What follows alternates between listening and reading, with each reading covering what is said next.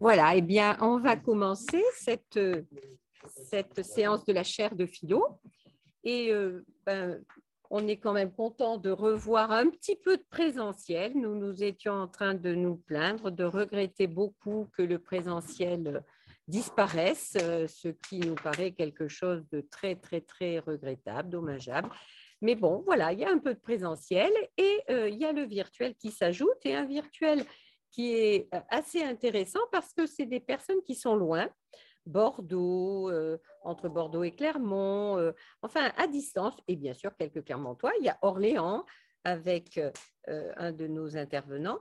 Euh, voilà, donc écoutez, on, va garder espoir que ça reprenne un petit peu la possibilité d'un présentiel auquel s'ajouterait euh, le seul virtuel un peu euh, intéressant qui est celui des personnes qui sont très loin et que ça nous rapproche et qu'on peut discuter même à distance. Voilà, alors cette séance autour de l'éthique et, qui euh, devait être euh, faite en janvier et le Covid nous a encore une fois joué des tours, eh bien, on est très content que ça puisse se, passer aujourd'hui. Et euh, on va donner la parole d'abord à Alain Petit qui n'a pu venir, mais qui est avec nous et qui va nous introduire la séance et faire sa présentation. Puis, ça sera Frédéric Gémont, magistrate, qui va nous parler de, euh, la, déontologie sous une forme euh, à laquelle on n'est pas habitué. Euh, oui, je trouve, parce que je l'ai déjà entendu une fois, que sa façon de présenter la déontologie nous la rend peut-être plus proche, plus dans sa capacité euh, d'intéresser vraiment les praticiens autres que quand il y a des litiges ou des choses plutôt négatives.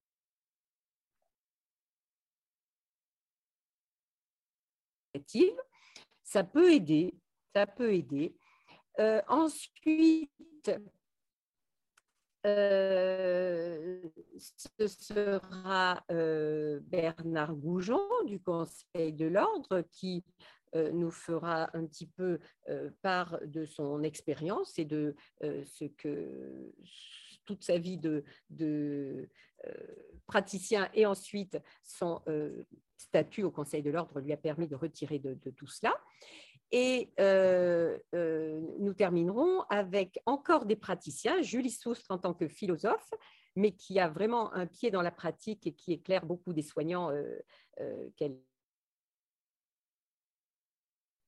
Bon, ben alors voilà, c'est bon.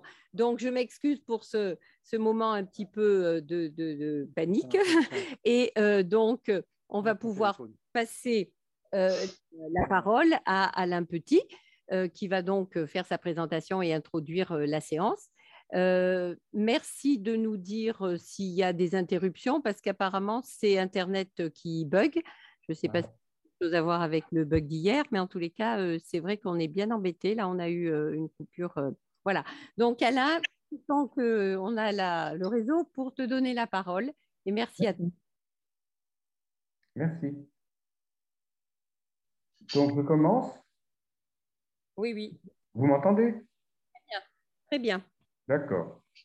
Donc, euh, éthique et déontologie euh, médicale, euh, je commencerai par dire que l'éthique et la déontologie ne se sont pas rencontrées tout de suite dans, dans l'histoire de la constitution de la déontologie médicale, pour plusieurs raisons. Il y a d'abord des questions qui sont des questions de termes. Ce qui s'est appelé déontologie, ça n'était pas du tout ce qu'on va appeler dans le code de déontologie médicale à partir de 1947 ainsi. la déontologie, c'est d'abord l'équivalent de la science morale elle-même. Ça ne s'applique pas particulièrement à la médecine et ça ne s'applique pas particulièrement à ce qu'est maintenant la déontologie, c'est-à-dire une prescription d'obligation. C'est plutôt ce qu'on appelle une théorie des vertus. Donc d'abord, la déontologie n'était pas destinée à devenir ce qu'elle est devenue, mais d'autre part, euh, je dirais que son ancêtre, c'est plutôt l'éthique médicale. Ce qui est très étrange, c'est qu'il y ait une déontologie médicale, alors qu'à l'origine, on on a plutôt une éthique médicale. Par exemple, l'un des grands ancêtres, celui qui a été à l'origine de la déontologie médicale anglo-saxonne, Thomas Percival, a écrit un traité d'éthique médicale en 1803. Et il est, resté un grand classique, euh, en particulier aux États-Unis. Mais ce n'est pas du tout ce que la France entend par déontologie. Donc il faut s'expliquer, si vous voulez, sur cette rencontre euh, qui, d'une certaine manière, peut-être n'en est pas une, parce que l'éthique et la déontologie ne sont pas du tout la même chose.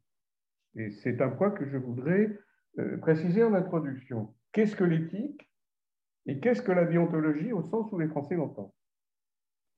Et pourquoi est-ce distinct? Mais pas nécessairement, euh, je dirais, avec un abîme qui les sépare. Ce n'est pas le point. Ça se sépare quant au concept, mais ça se rencontre dans la réalité. L'éthique, je la définirais de la façon suivante ça pourra être euh, éventuellement euh, repris, c'est l'exercice risqué du jugement individuel dans des situations de doute pour déterminer une ligne de conduite dans l'incertitude. Par rapport à la déontologie, vous pouvez déjà noter une différence très nette, en tout cas la déontologie française, mais pas seulement, parce que la déontologie a plutôt pour but de réduire l'incertitude. Pourquoi? Bien parce qu'à la différence de l'éthique, elle comporte des prescriptions, et même, allons un peu plus loin, des obligations et des interdits, ce qui n'est pas le cas de l'éthique en elle-même. Dans l'éthique, on prend son risque. Dans la déontologie, il y a un élément de conformité à des principes qui sont énoncés dans un code. Ce qui veut dire qu'on n'est plus seulement sur le terrain de l'éthique elle-même, mais qu'on est sur une sorte de terrain mixte entre l'éthique et le droit. Ça n'est pas, pas exactement le droit, mais ça n'est plus exactement l'éthique non plus. C'est une sorte de terre des confins. Alors, ça ne veut pas dire, je précise tout de suite, que dans le code, par exemple dans le code de théologie médicale, dernière édition que j'ai consultée de 2021, euh, j'y reviendrai, ça ne veut pas dire du tout qu'il n'y ait pas d'éthique dans la déontologie médicale. Ça veut dire qu'elle n'est pas considérée comme l'éthique est considérée, par exemple, par les philosophes. Euh, avec la déontologie, on a, des, on a plus qu'on pourrait appeler des, des règles dont l'application reste en quelque sorte euh, à, la, à, la, disposition de celui qui agit, on pourrait dire au gré de celui qui agit, y a ses risques aussi. Euh, avec la déontologie, on essaie en quelque sorte de déterminer les responsabilités en entourant l'exercice médical d'un certain nombre de garde-fous. C'est-à-dire que c'est un code, donc il est public, on peut s'y référer, euh, on sait à quel moment il est transgressé et quelles sanctions s'appliquent en cas de transgression, ce qui n'est pas le cas de l'éthique. L'éthique n'a pas de code, elle n'a pas de transgression, et je dirais en sens, elle n'a pas de sanction non plus. Alors, maintenant, avançons un peu la déontologie, malgré tout, c'est une sorte de transposition de l'éthique. Alors, je distingue assez nettement, en passant, ça pourrait être aussi une question à débattre, euh, l'éthique médicale qui est contenue dans la déontologie, mais qui n'est pas complètement absorbée par elle, et la bioéthique. Ce sont des choses de nature différente également. Pourquoi? Bah, C'est ce qu'indique le tout début du Code de déontologie, l'article 1, ce que le praticien doit viser, ce qu'il doit en quelque sorte avoir en vue, c'est la vie, la personne humaine et sa dignité. Alors, est-ce qu'il s'agit d'une obligation ou est-ce qu'il s'agit d'une règle éthique? Oui, même dans la déontologie, il y a une espèce d'ambiguïté, parce que euh, avoir en vue la dignité de la personne, c'est un principe général euh, auquel on ne peut pas se soustraire, mais dans les cas particuliers, qu'est-ce que cela devient? Et surtout, euh, est-ce que la déontologie va nous suffire pour penser l'éthique médicale? Dans la mesure où l'éthique médicale, ça n'est pas une éthique complètement étanche par rapport à l'éthique en général. L'éthique médicale, c'est l'éthique dans la médecine. Mais ces principes ne sont pas complètement séparés des principes d'une éthique générale. Par exemple, le respect de la personne humaine, ça n'est pas propre au médecin. Mais ce qui est très important, c'est que ça figure en tête du code de déontologie médicale. Ce veut dire que dans ce cas-là, la déontologie médicale s'articule avec une éthique plus générale. Mais en même temps, je vois apparaître un problème, un problème philosophique que finalement ce code, me semble-t-il, euh, suscite d'une manière assez intéressante. Il y, a, il y philosophie à retirer de la lecture du code de déontologie médicale si on regarde bien. Et pourquoi? Ça paraît tellement évident, mais ça n'est pas si évident que ça, parce que quand on dit le praticien vise la vie et la dignité de la personne, est-ce ne peut pas rencontrer des cas où ces deux visées ne sont pas compatibles entre elles Par exemple, dans une situation d'extrême urgence. Avoir en vue, si je puis dire, la sauvegarde de la vie, est-ce que ça permet dans tous les cas de respecter aussi la dignité de la personne? Malheureusement, nous connaissons nombre de cas où ça ne semble pas du tout évident. Il y a en quelque sorte, comment dire, non pas une hiérarchie des principes, parce que la vie ne l'emporte peut-être pas sur la dignité de la personne, mais dans une situation d'urgence, on a des conflits de principes. C'est plutôt ça. On pourrait dire aussi, par exemple, c'est le problème que qu'ont soulevé les Américains depuis quelques années, mais tout particulièrement à partir du début de la pandémie, qui a suscité des discussions éthiques considérables, euh, ce n'est pas un cas d'école, même si c'est discuté comme un cas d'école par les éthiciens et les médecins et professeurs de médecine aux États-Unis. C'est pour cela d'ailleurs qu'ils ont essayé d'élaborer des garde-fous déontologiques, mais ça ne marche pas. Deux patients dans une situation de pénurie de ressources rares, par exemple les respirateurs, arrivant en même temps dans un hôpital. Lequel va-t-on, puisqu'on ne peut pas les accueillir tous les deux, il y a un problème de pénurie, comme les Américains disent, de rareté de ressources, comment dire, accueillir au détriment de l'autre. Si, ce problème de choix se pose, alors des critères doivent être avancés.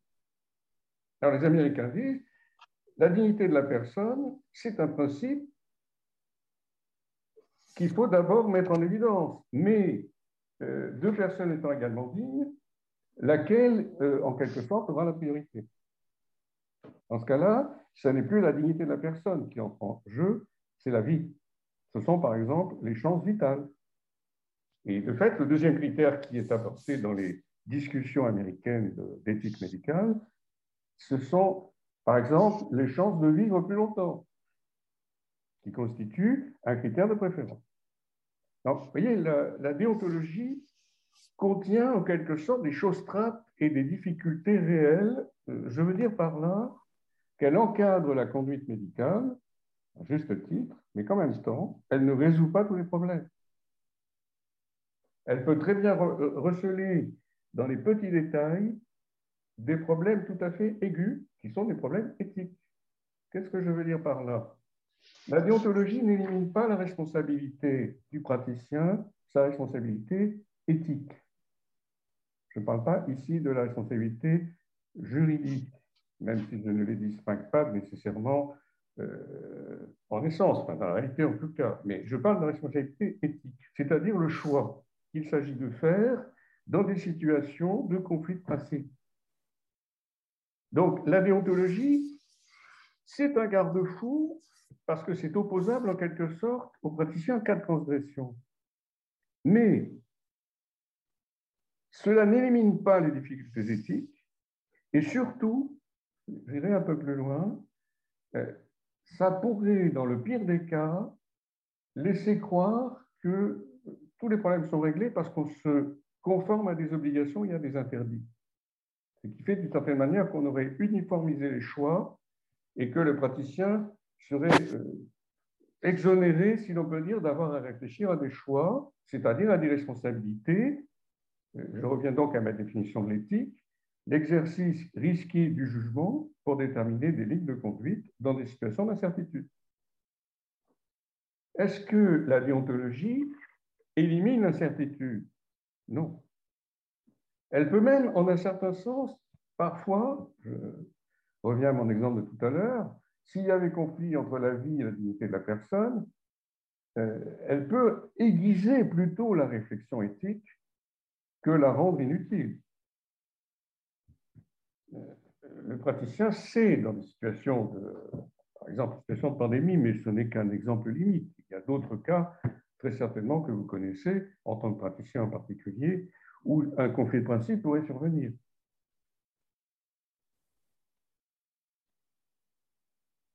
On n'est pas face à ce choix qui est un choix qu'on peut appeler tragique,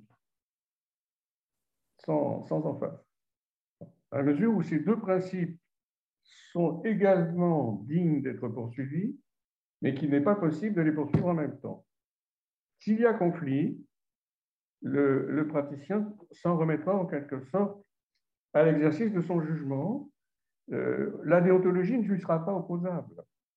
C'est-à-dire par là, le choix risqué n'est pas du tout une transgression de la déontologie. C'est simplement que la déontologie ne lui permet pas, dans ce cas, de trancher le point d'une manière absolument uniforme. La déontologie n'élimine pas l'exercice de la responsabilité individuelle, ni même l'exercice du jugement individuel. On peut dire peut-être, mais c'est quelque chose qui s'est construit peu à peu sous la forme d'une jurisprudence, à la fois pour les juristes et pour les médecins, mais aussi peut-être pour d'autres, les philosophes. Euh, la déontologie, c'est une sorte de synthèse progressive, elle n'est pas née comme ça en 1947, hein, de principes dont certains sont très anciens. Et euh, si vous voulez, euh, comme je me trouve être par ailleurs helléniste, ben, j'aimerais, si vous voulez, pour conclure, revenir peut-être à celui qui est, après tout, dans la tradition au moins occidentale, le père de l'éthique mais peut-être aussi de la déontologie, à savoir Hippocrate. Parmi les, principes éthiques d'une déontologie médicale qui, après tout, n'est pas d'abord un code, mais qui est euh, euh, une sorte de règle commune à des médecins depuis l'Antiquité, dirais pour, pour moi le, le, principe le plus important, c'est peut-être d'abord ne pas nuire, qui est justement un principe hippocratique le fameux primum non nocere, si on l'exprime en latin. Euh, mais ne pas nuire, c'est un principe qui, n'élimine pas les choix qu'il s'agit de faire. Ne pas nuire, certes, mais euh, comment? Si, je me trouve face à plusieurs lignes de conduite, par exemple, est-ce que je nuis si je poursuis jusqu'au bout la volonté thérapeutique euh, dans une situation de, maladie euh, critique, disons, ou bien est-ce que je nuis en, en, donc par acharnement thérapeutique, ou bien est-ce que je nuis par abstention thérapeutique Il y a effectivement dans le code déontologie médicale actuel un, un, précepte relatif à l'acharnement ou au non-acharnement. Mais voyez, même le code de déontologie contient des, peut-être pas tant que cela, des obligations fortes, si vous voulez, mais plutôt des règles floues, parce que le point, enfin, euh, sauf bien sûr par exemple le, refus d'administrer la mort, c'est partie du code de déontologie, hein, là c'est pas une règle floue, mais euh, voyez, la règle relative à l'acharnement thérapeutique et, au fait qu'il ne faille pas euh, s'y adonner, elle est d'application indéterminée. Qu'est-ce que c'est que l'acharnement thérapeutique?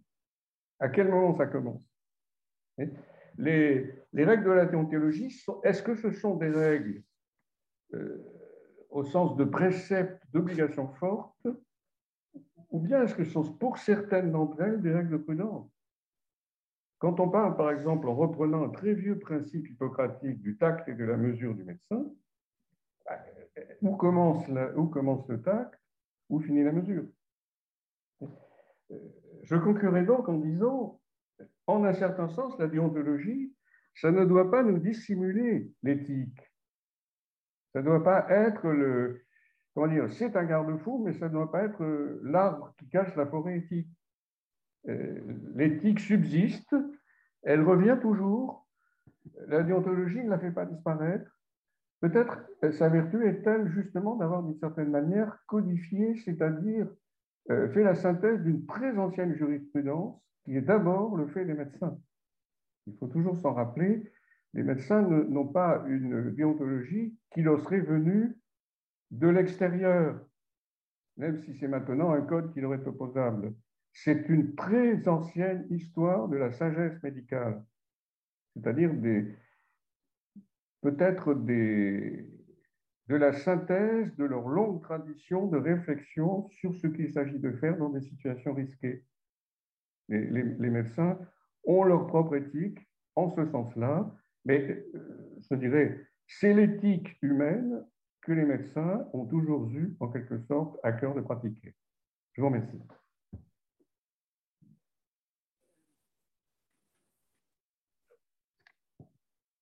Marie-Elisabeth? Oui, ça y est, merci. Je, je, je désactivé le, enfin, le micro. Merci je, je désactiver le, le Voilà donc Frédéric Gémont qui prend le relais. Est-ce que quelqu'un veut réagir directement tout de suite?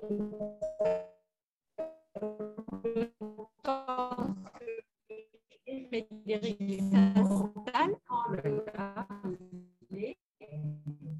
Est-ce que quelqu'un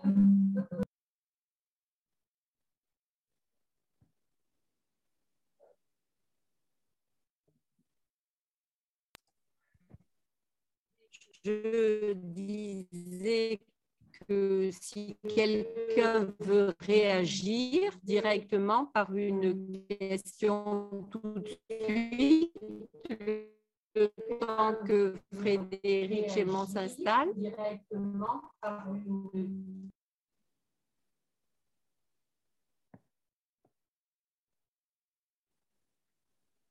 Je disais, ou j'essayais de dire, euh, est-ce que quelqu'un veut réagir d'emblée à l'intervention de Alain Petit pendant que Frédéric Gémont s'installe ou est-ce qu'on garde les questions pour la fin? Est-ce qu'il y en a une qui est un peu plus spécifique de euh, cette euh, très belle façon de, nous avoir euh, amené à la fois la différence et, l'intrication Il a mis la barre haut, Alain Petit, oui, oui, oui, oui. Donc, non, on, ah ben, je pense que la, la, continuité avec l'intervention de Frédéric Gémont, là, à mon avis, va absolument de soi. Voilà. Eh bien, allez, Frédéric, c'est à toi. Alors, c'est vrai que ma présentation de la, ma la, déontologie la mettra moins en, concurrence avec l'éthique. Voilà. Je vais m'en expliquer euh, ensuite. Alors, pour moi, juriste, je dois d'abord euh, dire que la découverte de la déontologie médicale a été la découverte d'une matière extrêmement riche, très bien rédigée et qui mérite vraiment d'être euh, à la fois redécouverte et vraiment accaparée et investie par les médecins. Voilà, c'est une euh, matière qui sort un peu de, nos, de la rédaction nous, de, de, lois qui sont assez rigides, assez austères. J'ai trouvé cette matière vraiment très belle. La déontologie euh, elle est, c'est une matière relativement récente avec des ancrages dans la, pratique et le serment d'Hippocrate, mais pas que. Elle est quand même le fruit d'une histoire. Elle a été inventée, le, terme même a été inventé par le philosophe Jérémie Bentham en 1834 à partir de deux mots grecs, déon, ce qui est nécessaire, et logos, la connaissance.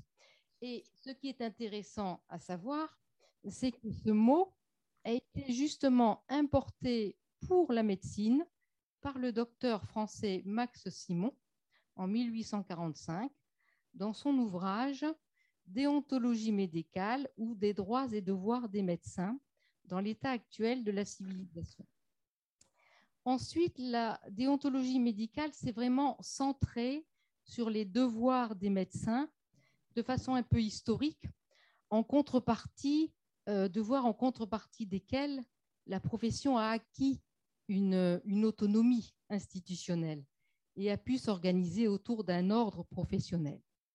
Et c'est en 1941 qu'a été adopté par l'Ordre national des médecins le premier code de déontologie, ensuite modifié, parce que la déontologie n'est pas un ensemble de règles sclérosées, modifié par d'autres versions, 1947, 1955, 1979 et 1995, qui restent le code actuellement en vigueur, qui a connu euh, certaines modifications et qui en connaîtra encore, notamment actuellement.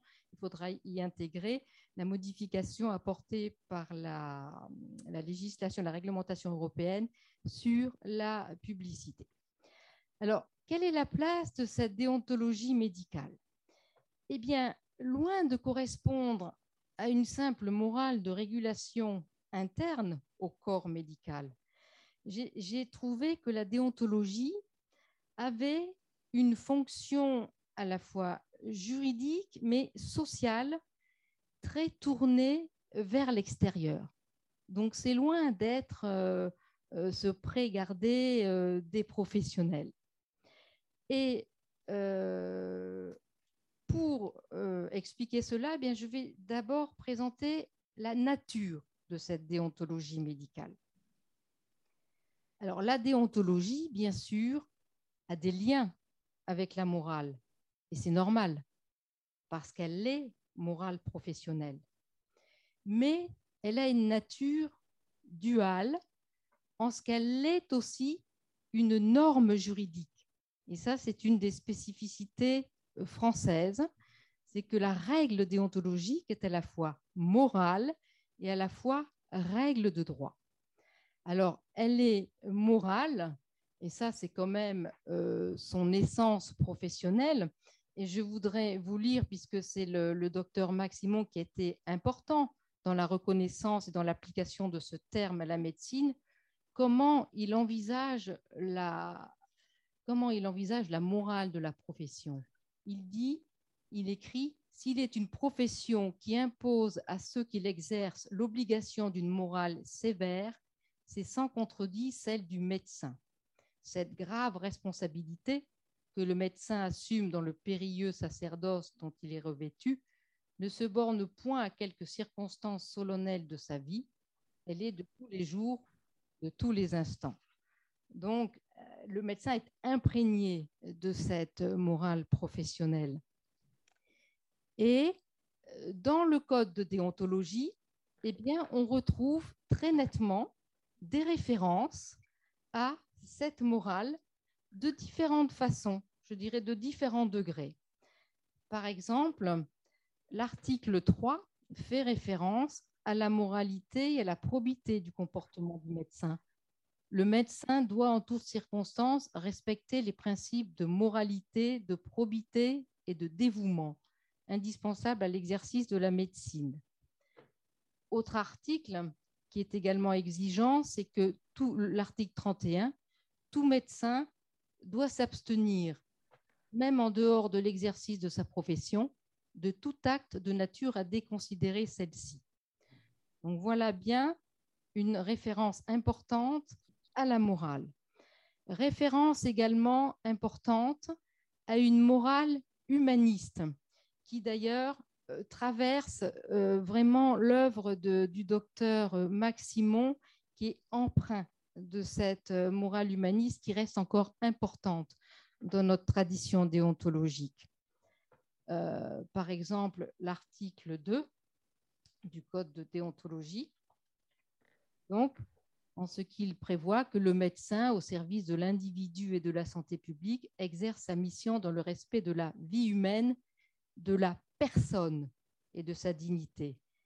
Et cette notion de personne exprime vraiment cette euh, morale humaniste. Et puis également euh, à l'article, alors je, me suis permise donc de citer des articles parce que je trouvais que c'était intéressant de plonger dans le code dans lequel on ne plonge pas beaucoup. L'article 38 qui concerne l'accompagnement aux mourants. le médecin doit accompagner le mourant jusqu'à ses derniers moments, assurer par des soins et mesures appropriées la qualité d'une vie qui prend fin, sauvegarder la dignité du malade et réconforter son entourage. Et je trouve également dans l'article 68 qu'on cite peu et euh, dont je sais qu'il est cher au, professeur Thieblot, qui est l'article 68.1, euh, ce principe de compagnonnage et qui est vraiment un principe d'humanisme médical, de transmission de son savoir et de la déontologie par l'exemple. Le médecin partage ses connaissances et son expérience avec les étudiants et internes en médecine durant leur formation dans un esprit de compagnonnage, de considération et de respect mutuel. Voilà, donc je trouve que là, c'est vraiment un beau programme euh, de morale humaniste. Et autre référence à la morale, par l'intermédiaire du terme conscience que l'on retrouve dans le code de déontologie. Par exemple, à l'article 32, qui prévoit que dès lors qu'il a accepté de répondre à une demande, le médecin s'engage à assurer personnellement au patient des soins consciencieux, dévoués. Et également, mais ça, le, docteur Goujon donc, nous en parlera peut-être, cette référence à la conscience, eh bien, elle apparaît aussi lorsque le médecin voudra se délier du secret médical et que, en conscience, il appréciera la nécessité de le faire. Donc voilà ces références euh, à la morale à travers ces trois degrés, la moralité, la morale humaniste et la conscience. Mais outre cette caractéristique d'une morale professionnelle, donc la déontologie médicale a également, et c'est important, une nature juridique, ce qui lui confère une autorité et une reconnaissance accrue cette nature juridique, euh, la déontologie française l'attire d'une disposition légale du Code de la santé publique qui prévoit la façon dont le Code de déontologie va être préparé et édicté. C'est l'article L4127-1 du Code de déontologie, un code de déontologie propre à chacune des professions de médecins était dicté sous la forme d'un décret en Conseil d'État. Donc il y a vraiment un formalisme, il y a une assimilation de la règle de déontologie à une véritable règle de valeur réglementaire qui va donc euh, s'inscrire dans l'ordonnancement, dans l'ordonnancement juridique et se trouver dans la hiérarchie des normes au-dessus de l'arrêté ministériel et en dessous d'une valeur de loi. Donc, euh, le code de déontologie était dicté par décret en Conseil d'État, après avoir été examiné par le ministère de la Santé, par le ministère de la Justice et le Conseil d'État. Pourquoi? Parce que comme c'est une norme, il faut qu'elle soit coordonnée avec les autres normes, notamment de valeur supérieure, et qu'elle ne viole pas les lois ou les dispositions constitutionnelles. Alors, comme conséquence, eh bien, la règle déontologique doit donc être conforme aux lois. La règle déontologique est une norme dont la violation engage la responsabilité non seulement, et ça c'est important, disciplinaire du médecin, mais également est susceptible d'engager sa responsabilité civile administrative ou pénale. Comme la norme déontologique appartient au droit commun du droit, est une norme juridique, eh bien, les tribunaux des juridictions de droit commun vont pouvoir l'utiliser et y faire référence dans leur jugement, ce qui arrive. Donc il y a un lien, cette règle déontologique et sa force juridique, je crois, marque vraiment le lien entre déontologie et responsabilité du médecin. Ce n'est pas juste une responsabilité morale, c'est vraiment une responsabilité qui engage. Mais cette nature juridique de la norme déontologique a des limites. euh, comme l'a évoqué Alain Petit, elle est souvent exprimée en termes assez généraux. Et puis, euh, elle va laisser bien sûr au médecin une large marge d'appréciation dans sa prise de décision. Le code de théontologie ne contient pas toutes les solutions à toutes les situations, loin de là. Euh, c'est-à-dire que la déontologie va un peu se poser comme une boussole pour permettre au médecin de préparer euh, sa décision médicale. Alors, les caractéristiques, après la nature, les caractéristiques de la pratique déontologique. Et c'est là que je fais peu de différence personnellement entre l'éthique médicale et la pratique déontologique qui euh, rend nécessaire un questionnement qui va rejoindre le questionnement éthique. Questionnement déontologique difficile aujourd'hui parce qu'il faut bien constater que la médecine est quand même souvent devenue un lieu de conflit. Et là, on en trouve les deux raisons principales, qui sont euh, la contradiction entre, en tout cas les tensions entre ces deux pôles qui créent un conflit, qui sont d'une part la nécessité d'une politique publique de la santé, mais la nécessité de respecter la singularité de chaque personne. Et autre évolution notable qui a rendu euh, la pratique déontologique difficile et qui a euh, fait se développer beaucoup de questions, eh bien, c'est le développement des droits du patient et donc la modification qui en est résultée dans la relation patient-médecin qui s'est transformée en intégrant euh, ces droits, notamment nés de la loi du 4 mars 2002 le patient, en devenant un véritable sujet de droit et même un co-décideur de la décision médicale, euh, a fait une irruption dans la déontologie qui a changé un peu euh, la géométrie des, des, devoirs. Les devoirs des médecins ont dû intégrer et s'adapter à ces droits du patient, ce qui a été vraiment une étape importante et, qui continue d'ailleurs de l'être. Donc, conséquence, eh bien, la pratique de la déontologie est devenue de plus en plus complexe et c'est très souvent que le médecin se trouve face à des situations difficiles. Alors, non pas toujours insurmontables, comme certaines euh, situations qu'évoquait Alain Petit, mais en tout cas difficiles et nécessitant euh, d'aborder la décision médicale après un questionnement. Par exemple, comment prendre en compte le consentement des personnes vulnérables? Comment prendre en compte les refus de soins? Comment soigner un mineur dont les parents ont des avis divergents? Voilà. Et c'est à cela que prépare la, la déontologie. C'est une école un peu de méthode et de formation pour arriver euh, pour le médecin à construire des décisions qui vont tenir compte pas seulement des règles de la déontologie, mais comme la déontologie est une règle juridique, eh bien d'autres références juridiques que sont la loi et que constitue également la jurisprudence administrative notamment parce que le Conseil d'État a souvent été amené à se pencher sur ces conflits d'application de règles euh, de déontologie ou de règles légales euh, de droit commun. Donc cette jurisprudence est, est également un élément très fourni qu'il est important de prendre en compte dans l'application de la déontologie. Mais il est sûr que les notions de droit, de déontologie et d'éthique euh, se rejoignent très souvent. Voilà.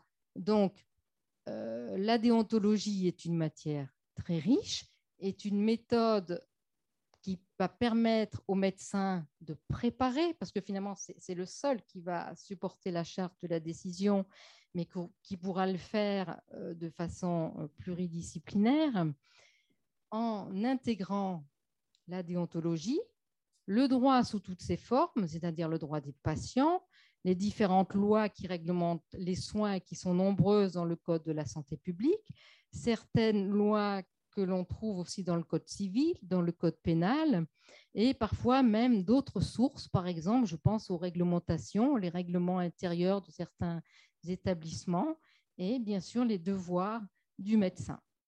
Donc l'éthique médicale comme, si vous voulez, coordination de ces différents éléments pour permettre au médecin de prendre la meilleure décision, mais je suis d'accord qui ne va pas toujours de soi.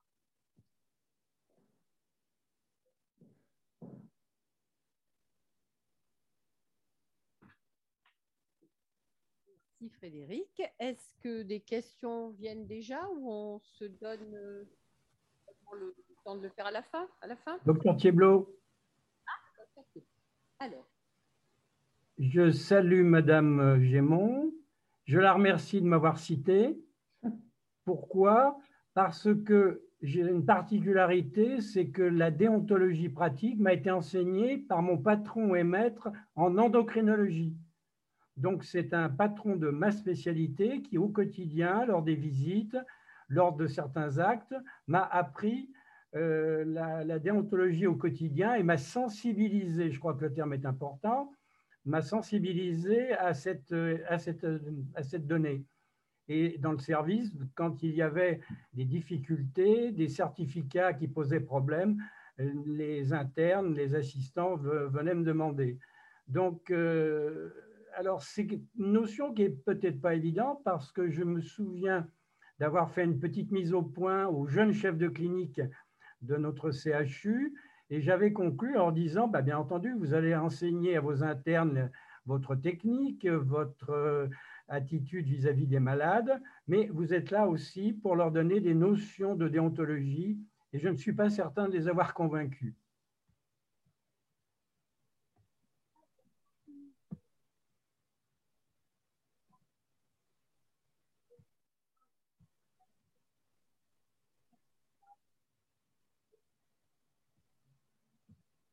Mais qui est surprenant, compagnonnage, même pour enseigner la déontologie. Et c'est vrai que c'est plus rare, on a moins... Euh, oui, oui, Alors, on va passer la parole à Bernard Goujon.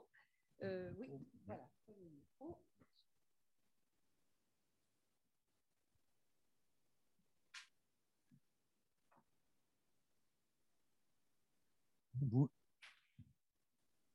Peut-être me, démasquer, vous m'entendez? Bon, alors avant de commencer, moi aussi, je voudrais saluer la présence du professeur Théblot, avec, lequel j'ai eu la chance de travailler lorsqu'il présidait aux destinées du Conseil régional d'Auvergne de l'Ordre des médecins. Euh, donc, euh, je suis là ce soir pour vous parler du secret médical. Euh, je vais simplement un bref survol du sujet. Euh, j'interviens en tant que vice-président du conseil départemental du Puy-de-Dôme de des médecins. Je suis bien sûr euh, médecin retraité. Euh, j'ai effectué par le passé une carrière de cardiologue. À ce titre, et au risque de vous décevoir, je voulais vous dire que je n'ai aucune culture philosophique. J'étais plutôt ce qu'on peut appeler un travailleur manuel. Pour en revenir au sujet, le secret médical je l'ai intitulé Entre droits des patients et obligations euh, déontologiques. Euh, je l'ai subdivisé en trois parties. Des notions euh, d'ordre général, ensuite les règles permettant donc de dérogation légale au code de déontologie, et puis pour terminer je l'illustrerai par quelques problèmes pratiques, des faits d'actualité récents ou semi-récents, ayant amené une réflexion au niveau du Conseil national de l'ordre des médecins. Alors tout d'abord, quelques notions générales. Le secret médical ou secret professionnel, les deux termes sont employés indifféremment et de tradition très ancienne. Bien sûr, je fais référence à Hippocrate, euh, qui a annoncé son serment euh, donc il est né en 460 avant Jésus-Christ, je vous lis, admis dans l'intimité des personnes, je tairai les secrets qui me sont confiés, reçu à l'intérieur des maisons, je respecterai les secrets des foyers, conduite ne servira pas à corrompre les mœurs. Ce secret médical reste un des piliers de l'exercice de la médecine contemporaine. En effet, il n'y a pas de soins sans confidence, de confidence sans confiance, de confiance sans secret. Le Code de déontologie médicale formule la règle du secret dès son article 4 pour en, mesurer pour en montrer l'importance. Le secret professionnel, institué dans l'intérêt des patients, s'impose à tout médecin dans les conditions définies par la loi. Le secret couvre tout ce qui est venu à la connaissance du médecin dans l'exercice de sa profession, c'est-à-dire non seulement ce qui lui a été confié, mais également ce qu'il a vu, entendu ou compris. Ce secret professionnel s'impose donc à tous les médecins, quel que soit leur mode d'exercice, ainsi qu'à tous les professionnels intervenant dans le système de santé et le champ médico-social, que celui-ci soit de nature privée ou publique. Le patient ne peut délier le médecin de son obligation de secret. Ce secret concerne tous les patients, que l'on soit privé de liberté ou président de la République, c'est ainsi que le docteur Gubler, qui était le médecin personnel de François Mitterrand lorsqu'il était à l'Élysée, avait été radié de l'ordre des médecins suite à l'apparition de son livre peu après son décès, Le Grand Secret, où euh, celui-ci révélait là où les pathologies euh, dont il était atteint. La loi du 4 mars 2002, dite loi Kouchner, que vous avez euh, évoquée, a apporté de profondes modifications dans notre conception du secret médical. Elle en change la nature puisqu'elle fait du secret médical un droit du patient et non plus seulement une obligation déontologique. C'est ainsi qu'il s'applique à la personne mineure dans le cas où celle-ci s'oppose expressément à la consultation du ou des titulaires de l'autorité parentale afin de garder le secret sur son état de santé sachant bien sûr que le médecin doit dans un premier temps s'efforcer d'obtenir le consentement du mineur à cette consultation.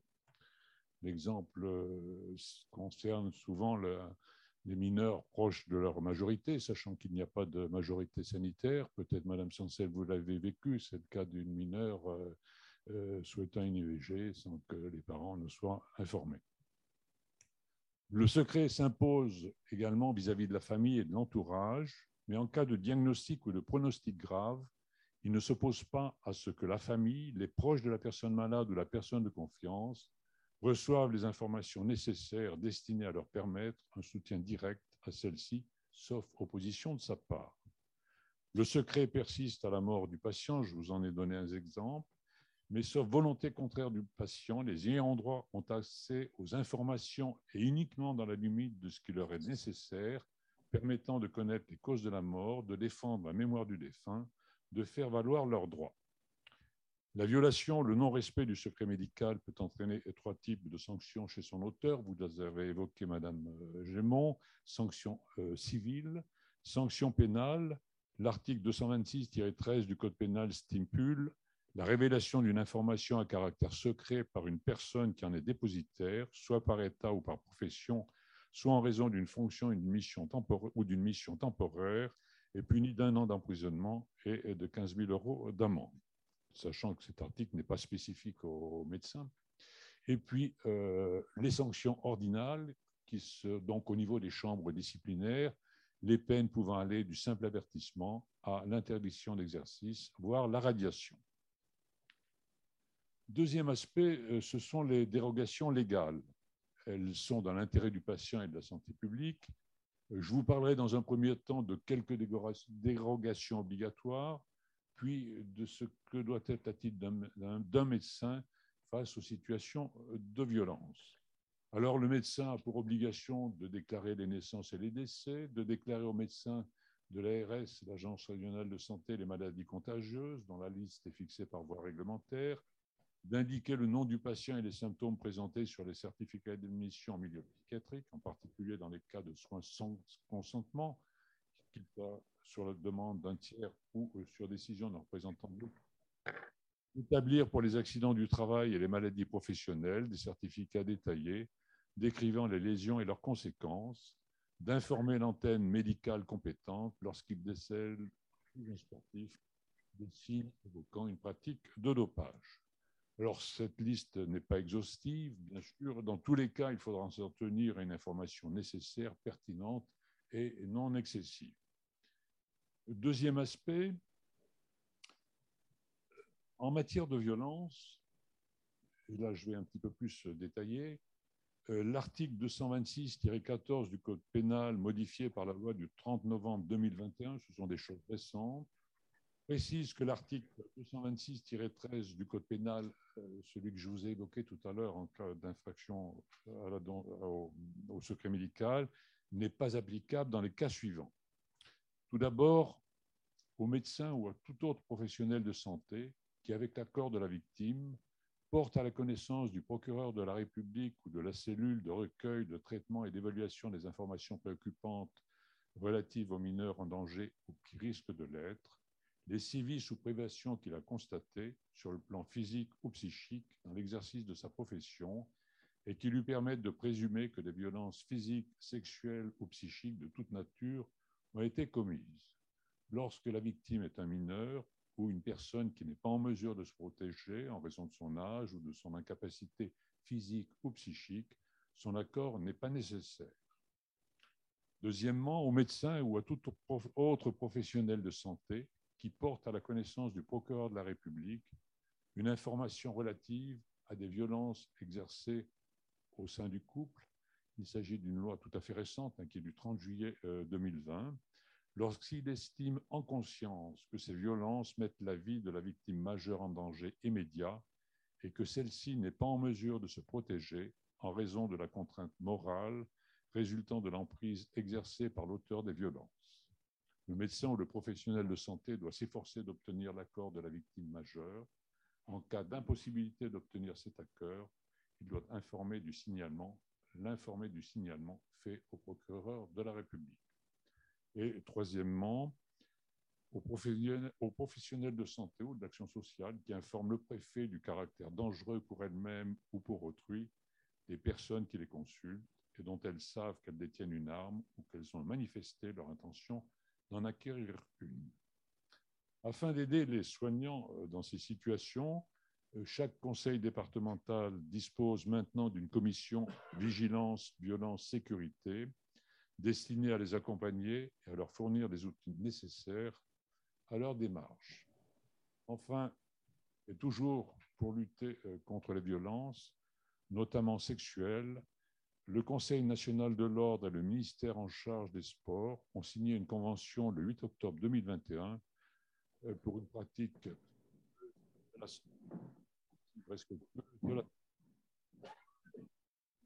alors, je terminerai euh, avec quelques réflexions euh, quant aux limites du secret médical ayant trait à des sujets d'actualité. Tout d'abord, risque terroriste et secret professionnel du médecin. Vous le savez, dans les années 2015, il y a eu plusieurs attentats, Charlie Hebdo, le Bataclan, Nice, etc. Que peut faire un médecin confronté à un patient dont il pense qu'il est en voie de radicalisation ou déjà radicalisé? Alors, euh, la radicalisation euh, a une définition euh, précise. Hein. C'est le processus par lequel un individu ou un groupe adopte une forme violente d'action directement liée à une idéologie extrémiste à contenu politique, social ou religieux qui conteste l'ordre établi sur le plan politique, social ou culturel de soi que les seuls indicateurs ayant trait à l'apparence physique ou vestimentaire euh, ne sauraient euh, caractériser un basculement dans la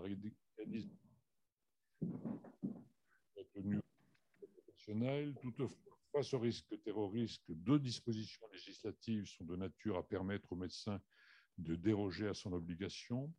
Tout d'abord, l'article 223-6 du Code pénal, au terme duquel quiconque pouvant empêcher par son action immédiate sans risque pour lui ou pour les tiers, soit un crime, soit un délit contre l'intégrité corporelle de la personne, s'abstient volontairement de le faire, puni de 5 ans d'emprisonnement et de 75 000 euros d'amende. Et puis l'article 226-14 que je vous ai évoqué euh, concernant le port d'armes. Autre situation qui a amené une réflexion ordinale, euh, c'est l'accident de l'Airbus A320 qui est survenu en 2015. Je ne sais pas si vous vous souvenez, euh, c'est cet Airbus, copilote, pardon, qui avait des troubles mentaux, qui a précipité l'avion contre les montagnes dans les Alpes du Sud avec d'équipage. Alors là aussi, la question s'est posée, que pourrait faire un médecin confronté à ce, type de, situation vis-à-vis d'un patient dont il estime qu'il n'est pas en état de piloter L'Ordre des médecins a pris contact avec les médecins coordonnateurs coordinateur de la Direction générale de l'aviation euh, civile, et euh, un confrère qui serait confronté à ce type de situation peut directement prendre contact avec un médecin expert du personnel euh, navigant. Enfin, pour terminer sur un sujet d'actualité, secret médical et Covid, qui est toujours donc d'actualité, la crise sanitaire liée à l'épidémie de Covid, avec ses conséquences également sur le plan économique et social, a imposé certaines dérogations au secret médical. Ainsi, la COVID-19 a été reconnue comme l'équivalent d'une maladie à déclaration obligatoire, avec un régime de déclaration qui lui est propre quant au contenu des informations transmises et quant à sa durée limitée dans le temps, avec initialement, il y en a eu d'autres depuis, deux fichiers informatiques, le fichier CIDEP, euh, Système d'information nationale de dépistage populationnel de la COVID-19, qui contient l'intégralité des tests diagnostiques effectués depuis mai 2020 avec leurs résultats, avec leurs résultats, lesquels sont transmis aux organismes intéressés par la prise en charge et aux ARS sous une forme identifiante afin de permettre le contact tracing. Autre fichier, le fichier contact COVID qui permet l'analyse des chaînes de transmission, le traitement des foyers d'infection cluster et de renseigner les cas contacts. Il est évident que dans un tel contexte, euh, l'ordre s'est d'adapter, parfois dans l'urgence, afin que soient conciliés intérêts individuels et collectifs. Alors, en conclusion, ben, c'est un bref survol avec quelques situations euh, complètes. Je voulais vous montrer que l'ordre n'a pas une conception figée du secret médical, ceci amenant, bien sûr, comme vous l'avez évoqué, à actualiser le code de déontologie médicale, ce secret qui n'existe que dans les démocraties représente pour chacun d'entre nous une liberté fondamentale devant être impérativement préservée, ceci avec la plus extrême vigilance. Je vous remercie.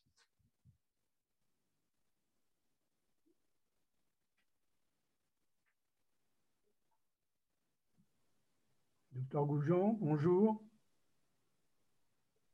C'est M. Thieblot. Monsieur le Président, bonjour.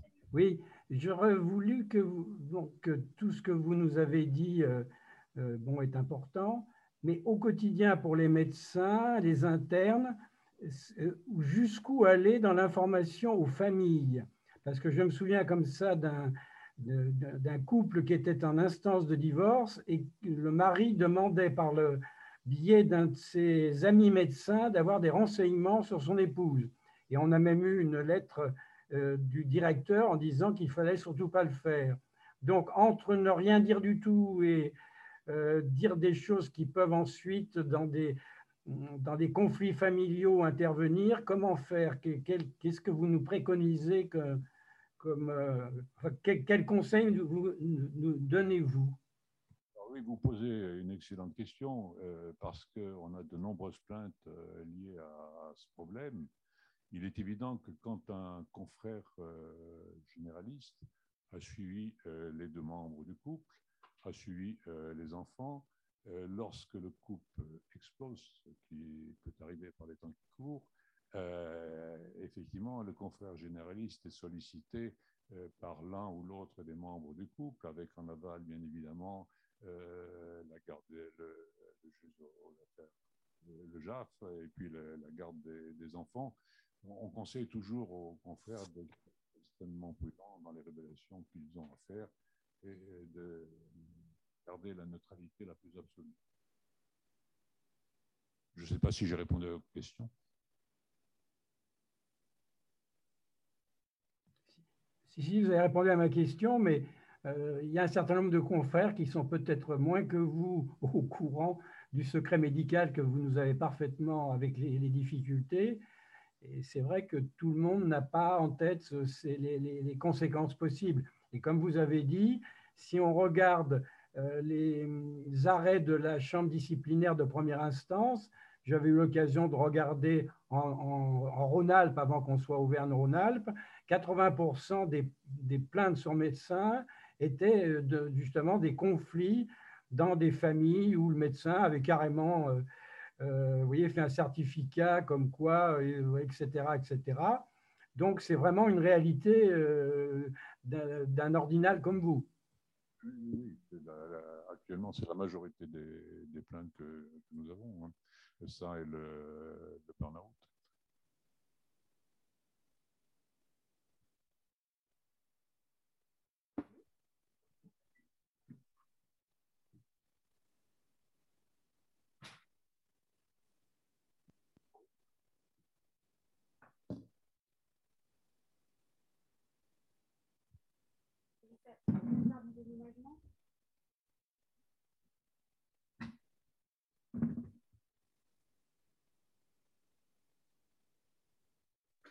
Bonsoir. du coup, moi, je suis, venue les, mains vides, donc pour, meubler un peu, je prends un peu d'amplitude euh, et un peu de hauteur.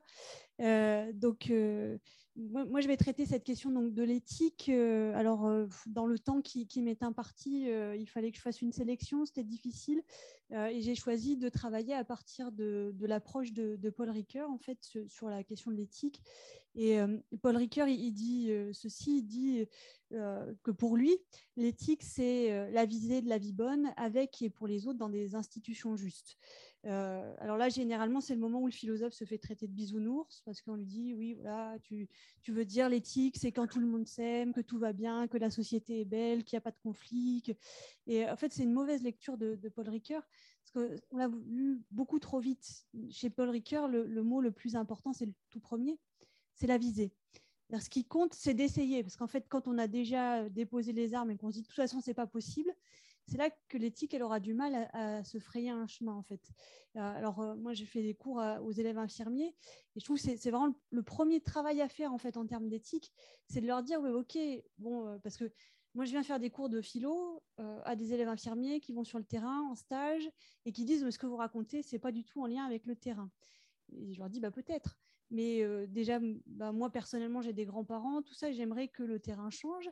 Et puis j'aimerais pour vous aussi peut-être que le terrain change euh, parfois.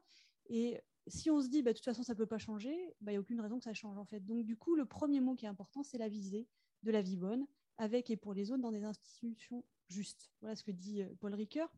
Et du coup, il, délimite cette question de l'éthique, en tout cas, il la décortique en trois temps. Il dit le premier temps, euh, euh, donc il y, en a trois, je vous donne les trois, puis je vais les décortiquer l'un après l'autre. Le premier, c'est le souci de soi. Ensuite, il y a le souci de l'autre. Et après, il y a le souci de l'institution. Trois temps qui, travaillent un, peu les uns après les autres. Le premier, c'est le souci de soi, en fait. C'est-à-dire que pour prendre soin de l'autre, euh, pour prendre soin du, monde aussi dans lequel on, est, il faut d'abord prendre soin de soi, en fait. C'est-à-dire que si on va déjà pas bien soi-même, ça va être compliqué de s'ouvrir à l'autre et de prendre euh, soin de l'autre en fait. Et donc il dit c'est ça le premier le premier temps. Donc c'est très important. C'est Eric Fiat, vous savez, qui est philosophe euh, contemporain, il travaille à Marne-la-Vallée, qui dit euh, c'est ce qu'il appelle le syndrome Kirikou. Le syndrome Kirikou, vous savez, c'est pourquoi la sorcière Carabal est méchante. Alors, pour ceux qui ne connaissent pas, c'est un dessin animé, la sorcière elle est méchante, parce qu'elle a une épine plantée au milieu du dos. Et il dit comme elle souffre terriblement, eh ben, elle n'est pas gentille. Quoi. Et donc l'éthique, ce serait du coup euh, bah, commencer par ça, quoi, par prendre soin de soi pour pouvoir s'ouvrir euh, aux autres. Il paraît sympa comme ça, Paul Ricoeur. ça se complique assez rapidement. C'est qu'il dit, en fait, si tu prends soin de toi, tu vas te rendre compte assez rapidement que tu es un être humain, et un être humain, c'est un être de raison, un être qui réfléchit, et donc un être de décision. Alain Petit l'a dit en commençant, l'éthique, du coup, ça commence avec quelque chose de désagréable, c'est la responsabilité. C'est-à-dire, c'est tentant de se dire, moi, je ferai de l'éthique quand tout le monde en fera. C'est-à-dire que quand l'institution sera éthique, je ferai de l'éthique. Et euh, Ricoeur, il dit, bah non, ça doit d'abord commencer par ça, par soi, pardon. Du coup, c'est ça qui est compliqué, c'est que euh, l'éthique, c'est toujours quand même au premier abord une question individuelle. C'est une prise de décision individuelle. C'est pour ça que quand on fait des comités d'éthique, c'est très bien, mais il faudra bien que quelqu'un la porte, cette décision à la fin, en fait. Et donc, il y a quand même toujours cette dimension individuelle de celui qui va devoir appliquer sur le terrain. Donc, ça commence par je. L'éthique, c'est d'abord soi, et euh, c'est cette question de la responsabilité. Je refuse que les choses soient comme elles sont, et je pense que les choses pourraient être différentes par rapport à ce qu'elles sont. Et plus important encore, je pense que je peux faire quelque chose pour que les choses soient différentes de ce qu'elles sont. Du coup, ce souci de soi, il va nécessiter aussi de s'interroger beaucoup sur ses valeurs.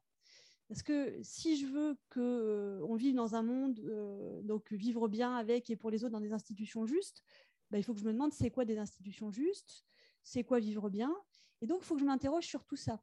Et c'est très important parce que l'action, elle, vous emporte, quoi. Enfin, elle, vous emmène. Et des fois, euh, l'éthique, pour pouvoir la mettre en œuvre, c'est un, philosophe qui s'appelle John Dewey qui, dit ça. l'éthique, elle dit pas ce qu'on a par rapport à d'autres choses, elle dit ce qu'on est. Et euh, c'est bien d'avoir des valeurs. J'ai des valeurs, mais est-ce que je suis mes valeurs? Et en fait, l'éthique, c'est pas simplement avoir des valeurs, c'est les mettre en œuvre sur le terrain. Et ça, c'est des fois compliqué parce que je vous disais, l'action vous emporte. Euh, et, puis, des fois, résister, c'est difficile. C'est difficile de dire non à l'entourage. Euh, et, les étudiants, quand je les fais travailler ça, je, je leur dis, bah, euh, en fait, ça, ça se travaille notamment parce qu'il faut faire attention à la théorie de la grenouille. Alors, sûrement, vous connaissez la théorie de la grenouille, mais faites-moi plaisir, dites non, comme ça, je vais pouvoir la raconter.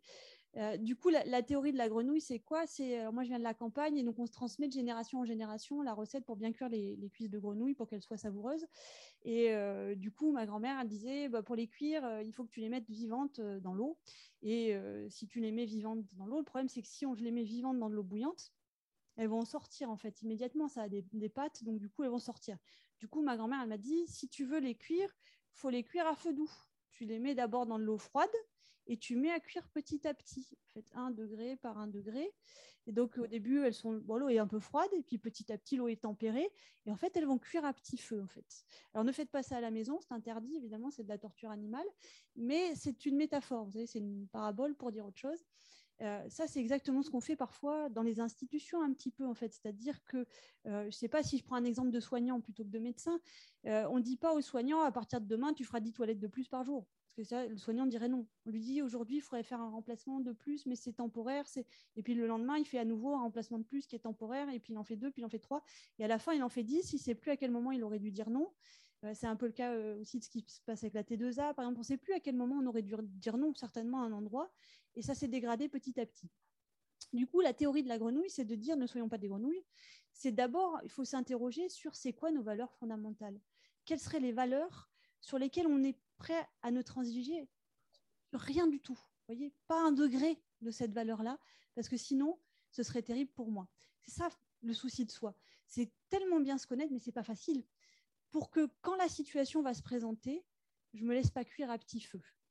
Du coup, ça, c'est le premier niveau de l'éthique qui est important, mais voilà, qui est un niveau où il y a une prise de risque. Alain Petit le disait, c'est pas facile de faire l'éthique hein, euh, sur le terrain, parce que des fois, c'est aller à contre-courant. Et le risque, si vous avez essayé d'aller à contre-courant, c'est de vous faire emporter par le courant. C'est que le courant bah, refuse que vous alliez contre et donc il vous emmène. Du coup, euh, pour pouvoir faire de l'éthique, euh, il ne faut pas que je reste tout seul, parce que tout seul, bah, voilà, je vais me faire emporter par le, par le courant. Et donc, il faut que je passe au deuxième niveau. Le deuxième niveau, je vous l'ai dit, c'est le niveau du souci de l'autre, en fait, hein, euh, le souci du, tu. C'est comprendre que mon action, euh, elle n'est pas que mon action, parce que là, on a, parlé des responsabilités euh, individuelles, et parce que du point de vue du droit, bah, la responsabilité, elle est souvent individuelle, mais en éthique, c'est aussi ça peut-être qu'il y aurait comme différence par rapport à la déontologie, c'est que l'éthique, elle va mettre en, prise directe, elle doit même mettre en prise directe avec l'altérité. Paul Ricoeur, il dit, la visée de la vie bonne, avec et pour les autres. Deux mots importants, avec et pour. Le pour, il vient qu'après. Vous voyez, d'abord, c'est avec les autres, en fait. donc, euh, on va pouvoir retrouver ici, faire un lien, par exemple, avec la philosophie d'Anna Arendt, avec l'idée de la pluralité du monde. Hein. Mon action, elle est collective, c'est-à-dire que par l'action, je rencontre le, le, monde, en fait. Et donc, il faut que je mesure que la décision que je vais prendre, la valeur que je souhaite défendre, eh ben, elle va les rencontrer d'autres personnes et peut-être qu'elle va s'appliquer à d'autres personnes. Et peut-être que la valeur qui était bonne pour moi quand j'étais au niveau du jeu, quand elle rencontre le tu, eh ben, ce n'est pas si évident que ça. Et là, c'est peut-être là qu'on peut raccrocher un peu avec la, déontologie. En tout cas, on commence. La déontologie, on la retrouvera plutôt au niveau institutionnel. Mais quand même, dans le tu, il y a cet élément-là. Et surtout dans le tu, quand on est dans le soin, bah, le tu, c'est le patient alors même si on n'a pas le droit de lui dire tu, souvent, euh, c'est quand même lui, le, patient. L'altérité, c'est le patient. Et donc, l'éthique, c'est faire avec et pas simplement pour l'autre. Et donc, c'est inclure l'autre. il y a un philosophe contemporain qui s'appelle François Julien et qui a fait un, bouquin sur l'entre et l'écart. Et je trouve que l'éthique, voilà, c'est quelque chose qui doit nous, permettre de, travailler cette notion d'entre et d'écart. ce qui est difficile pour rencontrer l'autre, euh, alors je regarde mon temps parce que quand on parle, on ne se rend pas compte du temps qu'on prend. Euh, pour rencontrer l'autre, ce qui est difficile, c'est d'être euh, à la, à la, bonne distance ou dans la juste présence. Et, pourtant, pour faire de l'éthique, il faudrait trouver cet équilibre-là. Oui, une deuxième fable que j'aime bien, donc j'aime beaucoup les animaux, après la grenouille, c'est les porcs épics, c'est Schopenhauer hein, qui, dit ça. Imaginez le drame du porc épic qui, l'hiver, bah, il fait très froid. Du coup, comme il a très froid, il voudrait dormir contre ses congénères. Mais euh, quand il se sert contre les autres, si vous voyez un porc enfin, vous voyez, c'est dans le nom, c'est bourré de piques, quoi. Du coup, quand il veut dormir contre les autres, il se pique. Donc, ils n'arrivent pas à trouver le sommeil. Du coup, il meurt de froid. Réflexe du porc épic, il va dormir très loin des autres. Du coup, il, meurt, euh, non, pardon, il meurt de sommeil le premier, il s'éloigne et il meurt de froid. Du coup, euh, bon, bah, il doit choisir entre mourir de froid ou mourir de sommeil. C'est pas chouette la vie du porc épic.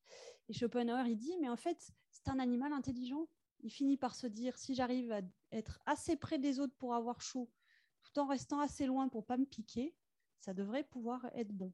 Et donc, il, découvre le porc-épic, la, juste présence. Euh, là aussi, c'est une métaphore, c'est une parabole. Euh, c'est pour dire comment les êtres humains vivent en société. Pour que les êtres humains se supportent en société, il faut qu'ils soient assez près les uns des autres, sinon ils s'ennuient. Ça, c'est le drame du vieillissement. Si je suis isolé, je m'ennuie. Mais si, on vous met en structure avec plein de gens autour, c'est pas forcément la réponse à l'isolement en fait. Hein. Peut-être qu'il y a trop de monde et promiscuité, ça vous convient pas non plus. La juste présence, c'est être assez près pour avoir du lien, tout en étant assez loin pour pouvoir respirer un peu. Et cette juste présence, il faut la travailler à plein de niveaux. Ce qui est compliqué euh, dans les équipes notamment, et ce qui est compliqué dans le monde médical euh, comme ailleurs, c'est qu'il euh, faut que je sois assez près de l'autre pour pouvoir travailler avec lui, mais en même temps pas trop près parce que être dans la fusion ce serait pas forcément bien. Et du coup, c'est ça que je trouve moins intéressant dans l'éthique, c'est que souvent l'éthique elle est pluridisciplinaire en fait, et donc elle permet de créer cette entre ce, ce, milieu et justement de ne pas être que dans le entre soi. Parce que quand je suis avec, c'est mieux, moi j'aime mieux être avec des gens qui pensent tous comme moi, parce que comme ça, bah, j'ai l'impression que je pense bien, euh, que ce que je dis est chouette. Quand les étudiants, enfin, ils, sont contents, vous savez, ils disent oui, tout ça, tout est très bien. Ça j'aime beaucoup. Euh, le problème, c'est que du coup, j'avance pas. L'étudiant qui dit non, l'aime pas parce qu'il est pénible, quoi. il va falloir que je m'arrête, mais en même temps il m'enrichit parce que du coup il va falloir que j'écoute ce qu'il dit. Et des fois il a raison en plus, c'est terrible, c'est qu'en plus des fois c'était moi qui avais tort. Et donc il faut que j'apprenne de, l'échange qu'il y a eu avec euh, l'étudiant. Et dans l'éthique, le, souci de l'autre, ça va être ça, ça va être de se dire, eh bien il faut que j'accepte de rencontrer l'autre avec tout ce que ça représente. Ça veut dire que je pense que la décision du patient, elle est idiote je pense sincèrement, elle est idiote parce qu'il va mourir alors que je pourrais le soigner. J'ai qu'un truc à faire, c'est une transfusion. C'est complètement idiot qui refuse cette euh, transfusion. Pourtant, premièrement, qui c'est qui va subir l'acte? Est-ce que c'est moi ou est-ce que c'est le patient? Et deuxièmement, eh ben lui, je lui expose mes arguments. C'est ça qui est fou. En plus, je lui expose mes, arguments qui sont rationnels, qui sont et il continue à être convaincu qu'il euh, n'en veut pas en fait peut-être qu'il y a plusieurs façons de voir les choses dans le monde. Peut-être qu'il y a une pluralité de visions possibles et que bah, c'est triste parce que ça conduit le patient à en mourir. Mais peut-être que pour lui, c'était quand même la meilleure décision à prendre de son point de vue euh, à lui. Comité d'éthique, il ouvre à ça. Mais du coup, c'est dur. C'est plus facile des fois de discuter euh, entre même membres d'une profession, parce qu'on va moins se bousculer, parce qu'on a les mêmes codes, parce que justement on a la même déontologie.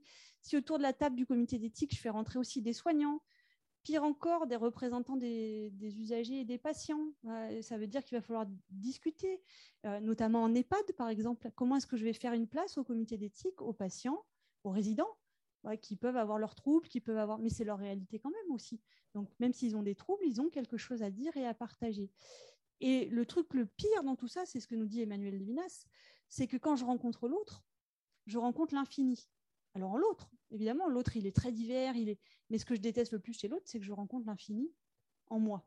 Des choses que je ne soupçonnais pas. Peut-être ça vous est arrivé, des gens que vous rencontrez et qui font surgir de vous le meilleur ou peut-être le pire aussi. Hein. Euh, vous savez, cette personne, je ne sais plus comment c'est la BD d'Astérix, celui qui passe, vous savez, partout et qui sème la, la zizanie, c'est ça, hein, qui sème la zizanie partout.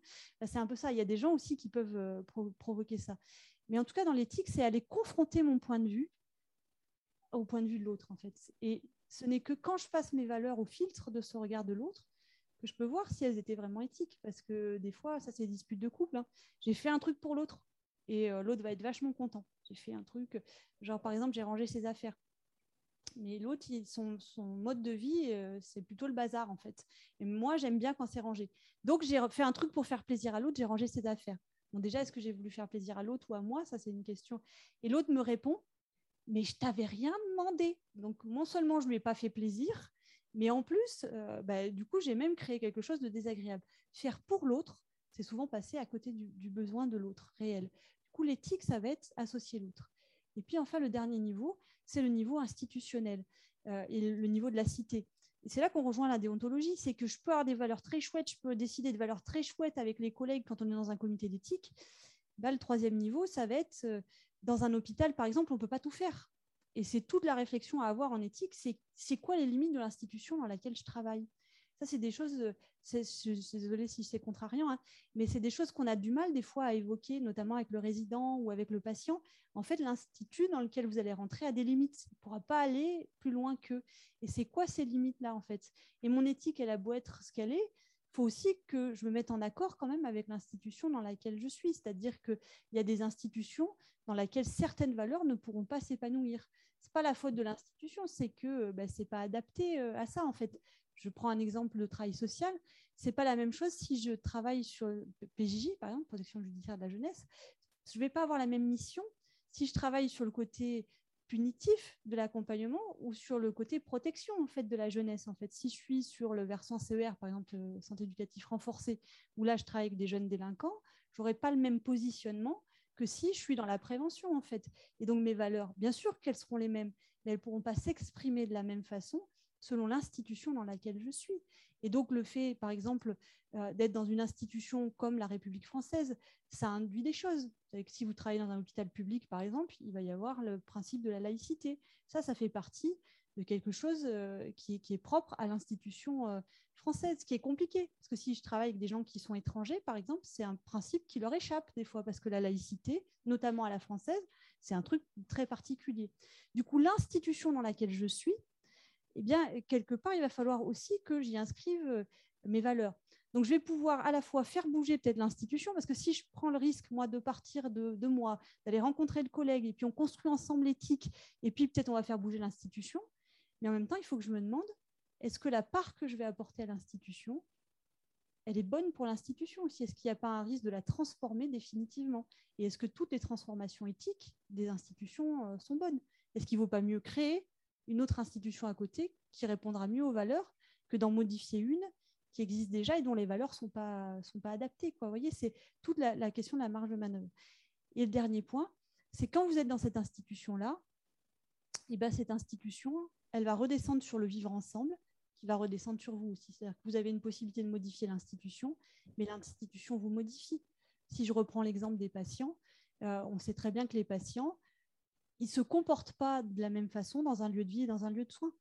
ils n'ont pas la même attitude. Même si vous mettez le même personnel avec les mêmes valeurs, si les locaux sont adaptés pour du lieu de vie ou si les locaux sont pensés pour du lieu de soins, ils vont pas se comporter exactement de la même façon. Donc, du coup, mon éthique, il faudra qu'elle prenne en, considération cette dimension euh, collective, en fait. Et donc, la déontologie, elle fait partie de cette dimension aussi euh, institutionnelle. En fait, la déontologie, ça va être le commun aussi qu'on aura d'un point de vue euh, institutionnel euh, tous ensemble. Du coup, juste pour, euh, pour conclure, j'aurais dû encore exploser le compteur, mais pour, pour conclure, et pas conclure parce que j'ai horreur de ça, moi j'aime pas les, les, au revoir, donc du coup, pour ouvrir peut-être, je pense que l'éthique, on pourrait la, décliner à nouveau sur trois autres, trois autres points qui seraient le point de la participation, mais que je n'ai pas choisi ce soir, avec une autre philosophe qui est contemporaine cette fois-ci, qui s'appelle Joël Zask, et qui dit la participation, elle se travaille à trois niveaux là aussi. Euh, premier niveau, c'est créer le commun. Donc, qu'est-ce qu'on a en commun tous Et euh, est-ce qu'on est bien évident, est-ce que c'est bien évident de ce qu'on a en commun? Et ça, la déontologie, elle le travaille, elle réfléchit à ça. C'est là-dessus que l'éthique et la déontologie pourraient se retrouver. Euh, qu'est-ce que je peux apporter moi comme part individuellement à ce commun? Qu'est-ce que, Et qu'est-ce qui serait dramatique si je m'en allais? Savez, le truc de bah non, vous n'êtes pas interchangeable en fait. Vous êtes un médecin particulier et du coup, si vous partez, le service sera plus jamais le même. il sera différent. Ça ne veut pas dire que le service va couler, mais vous amenez quelque chose de particulier qui partira avec vous et qui sera remplacé par autre chose voilà, de différent avec la personne qui viendra. Donc, qu'est-ce que j'apporte moi en particulier? Et le troisième point, donc, qui rejoint peut-être le compagnonnage dont vous parliez, euh, le bénéficier d'eux. La déontologie, c'est aussi ça. Euh, et donc, l'éthique et la déontologie, elles travaillent là-dessus en commun.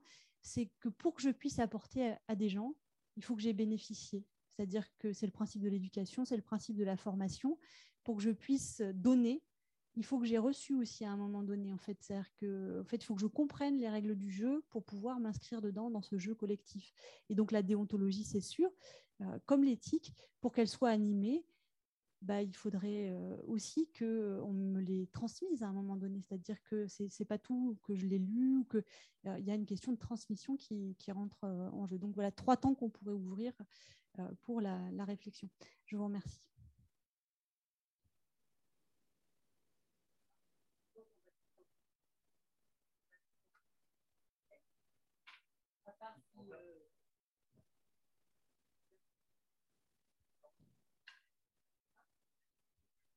Je sais pas, je peux peut-être rester là. Ça me permet de, voir les, réactions. Euh, ben, merci beaucoup de m'avoir invité euh, cette soirée. Après, je suis un peu. Le positionnement est difficile après, après des philosophes, euh, après des juristes, des conseils de l'ordre. Et alors, déjà, je voudrais, en écoutant Alain Petit, en écoutant Julie, les philosophes ne nous facilitent pas la tâche parce que euh, cette fameuse confusion, enfin moi je pense qu'il y a un gros problème sémantique entre euh, morale, éthique, déontologie. Euh, même de temps en temps, j'ai pu lire que l'éthique de Kant était une éthique déontologique. Alors, je ne sais plus où il faut mettre la déontologie, l'éthique dans, dans, tout ça. Et puis, euh, Ricoeur nous dit que éthique et, morale, c'est la même étymologie, donc finalement, il n'y a pas de différence à faire entre les deux, mais il en fait quand même une. Euh, et tout ça fait que les mots ne veulent plus tout à fait dire les choses. Et puis, il y a une très grosse confusion aussi entre euh, la réflexion éthique, le, raisonnement qu'on doit avoir sur l'éthique, qui ne devrait pas être éthique. C'est quand même très, très ambitieux de vouloir dire que notre raisonnement est éthique le raisonnement, il est sur notre, action et, euh, et l'éthique elle-même, et même les juristes, d'ailleurs c'est peut-être parce que vous êtes juriste que vous faites la confusion, ce n'est pas la même chose la déontologie et le code de déontologie. Ce n'est pas la même chose le code civil et être un très bon citoyen. Je pense qu'on peut respecter le code civil et être un citoyen et être d'une civilité absolument déplorable vis-à-vis des autres. Euh, entre guillemets. Vous voyez ce que, ce, que, ce que je veux dire. Donc, juste pour euh, être faire court, essayer de faire court, puis on discutera après de, tout ça. Moi, euh, un peu sous forme de, d'un syllogisme, je voudrais vous dire ce que c'est que pour moi la réflexion éthique en, médecine. Pour moi, la médecine, c'est extrêmement compliqué parce que c'est à la fois une science, une véritable science, qui nécessite des connaissances et une recherche et un appui euh, scientifique euh, fondamental, et une, euh, un métier humain. Et le grand risque en ce moment, c'est qu'on est en train de dissocier les deux. On est en train de faire une médecine totalement technique, sous forme de robots, et des pseudo-médecins charlatans qui ne font que de l'humain et qui n'ont aucune connaissance scientifique et qui prônent des, des, théories qui sont plus ou moins farfelues. Et finalement, le, le, juste milieu, bah, comme souvent, c'est peut-être euh, euh, la moins des mauvaises euh, des solutions. Et pour moi, la réflexion éthique, c'est vraiment chercher à être à rester humain dans mon métier de, de tous les jours. Pour paraphraser Marc Aurel, je crois qu'il disait chaque jour la philosophie m'aide à être plus humain.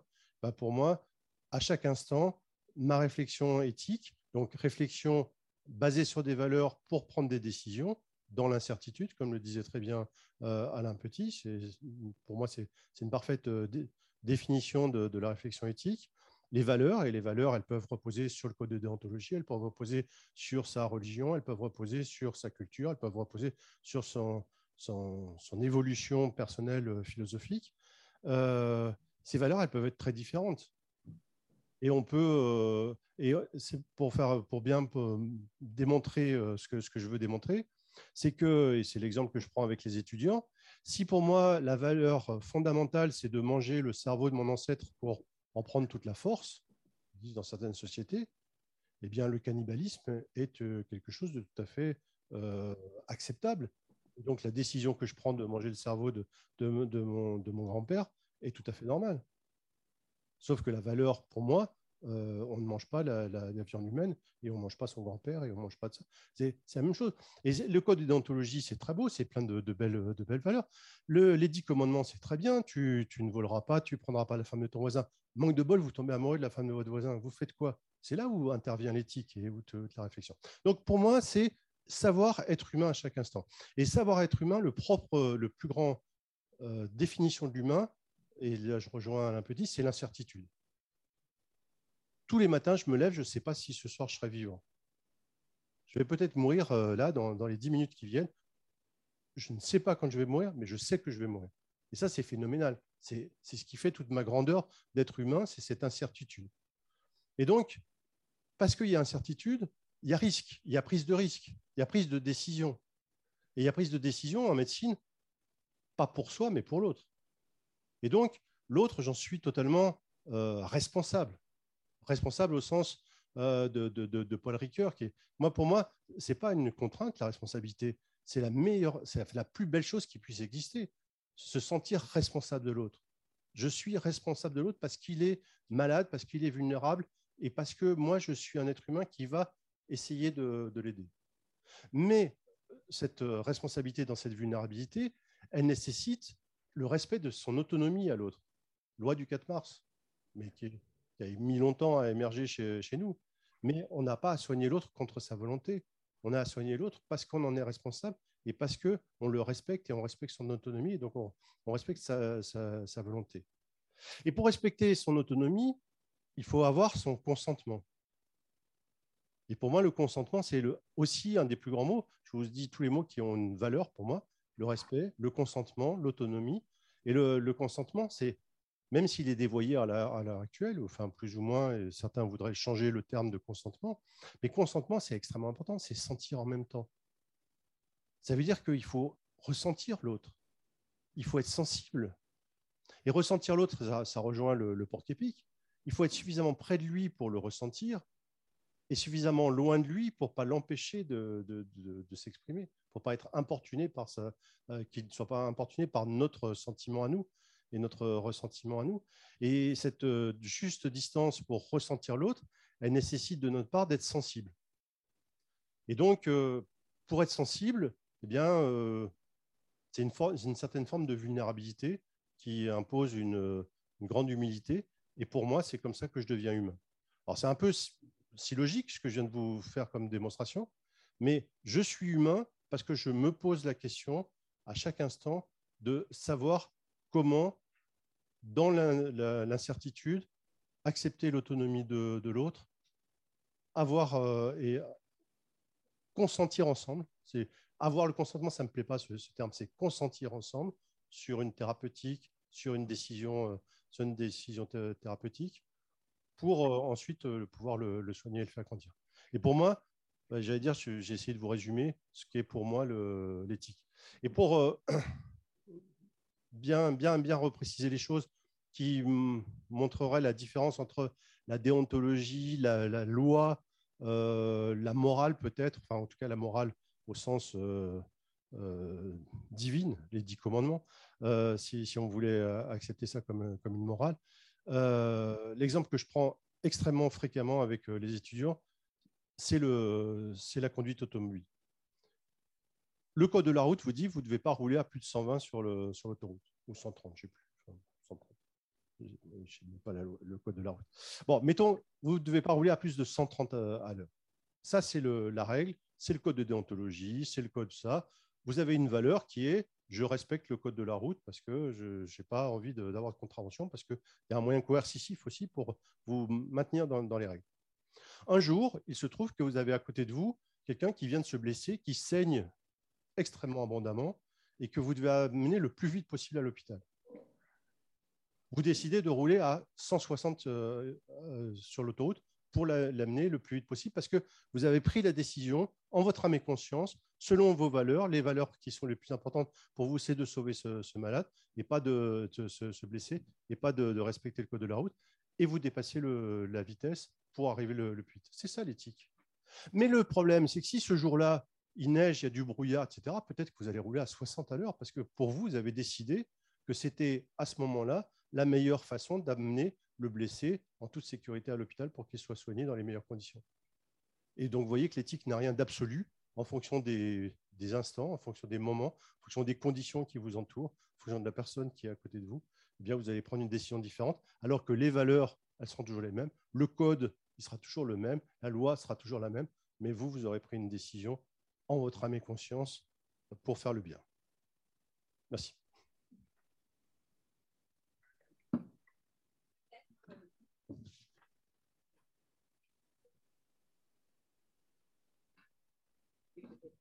Euh, peut-être, Alain, je t'ai vu prendre des notes. Tu veux réagir à tous ceux qui sont intervenus euh, et qui t'ont cité, par exemple?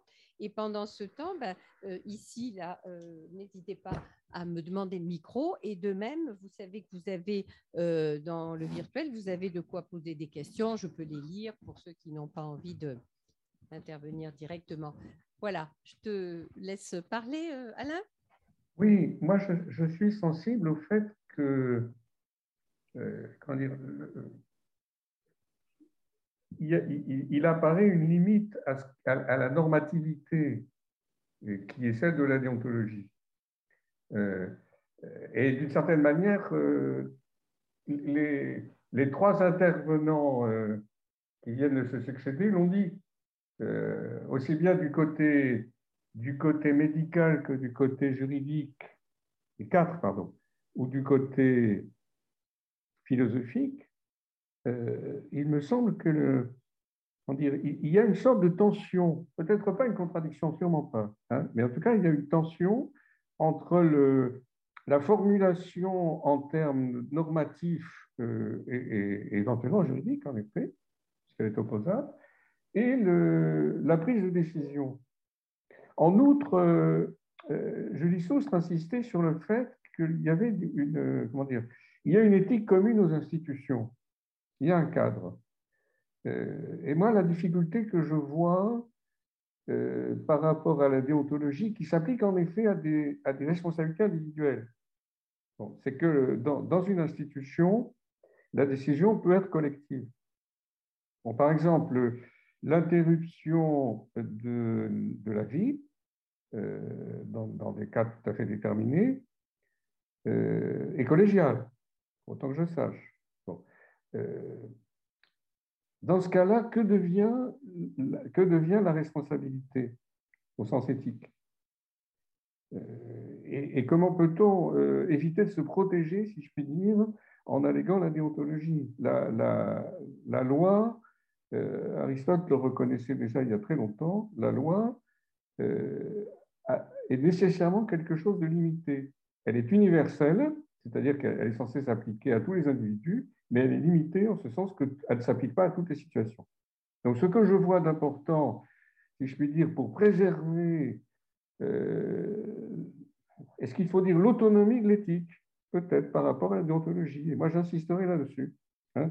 C'est le fait que les, prises de décision sont nécessairement, euh, un, dans l'urgence, deux, dans la pluralité des lignes de conduite possibles, Trois, dans l'incertitude, parce qu'avoir des valeurs, et là l'exemple que prenait euh, euh, M. Bazin tout à l'heure est assez clair, hein, on peut avoir des valeurs fondamentales, par exemple, être le plus consciencieux possible, veiller à la sécurité du patient, mais se trouver face à des situations contradictoires en outre, euh, je n'ai pas abordé, enfin, on n'a pas abordé ce point, mais je pense que vous, l'aborderiez mieux que moi. Euh, imaginons que dans une institution médicale, par exemple un hôpital, euh, il y ait un conflit quant à la ligne de conduite à suivre à partir d'une même valeur, à savoir l'avis du patient. imaginons qu'il y ait, j'imagine que ça va se rencontrer souvent dans un, dans un service, un conflit qui n'est pas simplement technique, mais qui est éthique. voilà, je vous laisse avec ces questions. Trouve que l'idée de l'autonomie de l'éthique, eh faut, elle est un peu au-dessus quand même, puisque au-dessus, je ne sais pas si c'est pour dire au-dessus, mais elle est à part. Il faut qu'elle soit autonome. Elle est de chaque instant. Et, et le reste, c'est la base à partir duquel l'éthique peut émerger euh, comme euh, quelque chose d'assez précieux, la déontologie et euh, et l'habitude de, de, réfléchir.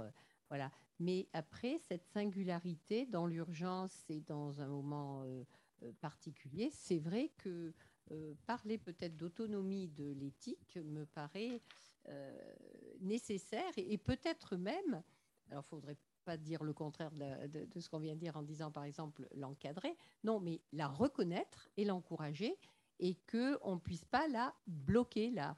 Euh, elle est évolutive et elle est euh, vraiment. Euh, euh, c'est pas imparable, elle est absolument nécessaire. Elle est absolument nécessaire. Et c'est grâce à ça d'ailleurs qu'après, la jurisprudence, la déontologie refont un retour sur eux-mêmes pour reconstruire et l'adapter. Oui, parce que monsieur, Goujon et, et, Mme Gémont insistaient sur le fait, euh, tous les deux, que le code de déontologie lui-même s'était modifié. Et, je voulais d'ailleurs leur poser la question, parce que j'ai été attentif à, ce qu'ils ont dit. Euh, Est-ce que ce sont seulement des, comment dire, des, faits divers particulièrement difficiles, des affaires en quelque sorte, qui ont provoqué le changement de la jurisprudence déontologique médicale, ou bien est-ce que ce sont les, interrogations du corps médical euh, avec leur propre réflexion éthique?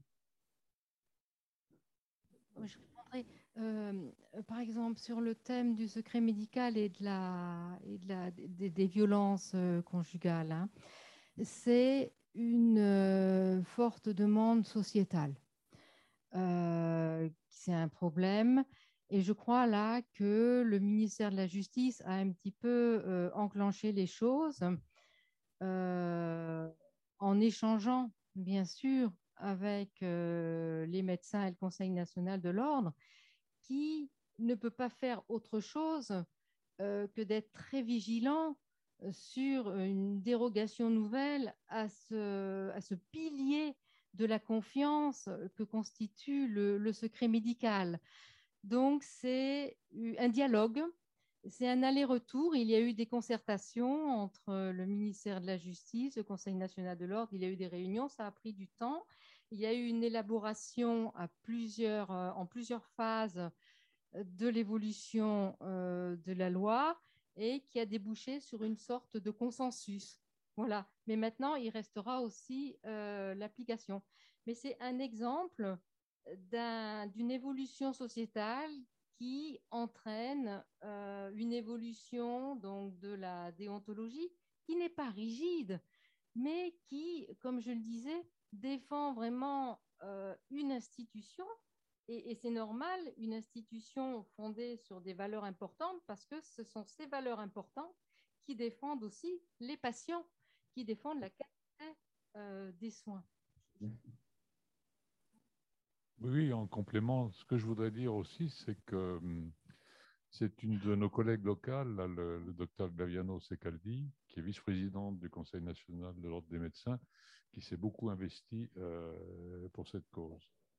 Euh, pour répondre également à votre question, euh, j'ai voulu montrer que le secret médical, ce n'était pas quelque chose d'absolument figé, et que l'effet de société que je vous ai présenté, euh, donc euh, les attentats qu'on a connus en 2015, cet accident d'avion euh, lié à ayant des troubles mentaux, amené à une réflexion euh, susceptible de faire évoluer cette notion de, secret médical et d'en définir les limites.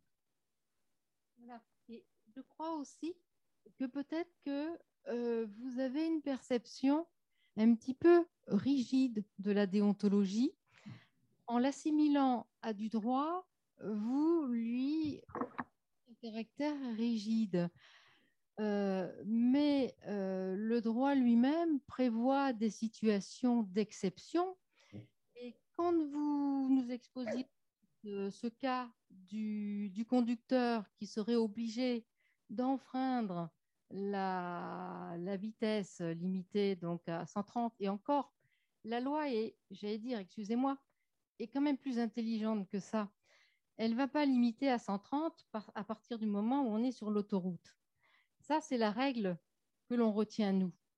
Mais la limitation, le code de la route prévoit par une autre disposition que le conducteur doit adapter sa vitesse aux conditions de circulation. Voyez? Donc, on retient peut-être le plus rigide, mais la loi a d'autres ressources d'adaptation. Et votre chauffeur qui ferait un excès? Euh, oui, mais quand vous étudiez le droit, c'est comme ça qu'il faut comprendre le droit. Et votre chauffeur qui roulerait à 160 km/h pour sauver une personne qu'il aurait à apporter à l'hôpital ne serait pas condamné parce que le droit connaît deux situations, la situation de l'état de nécessité et la situation de légitime contrainte.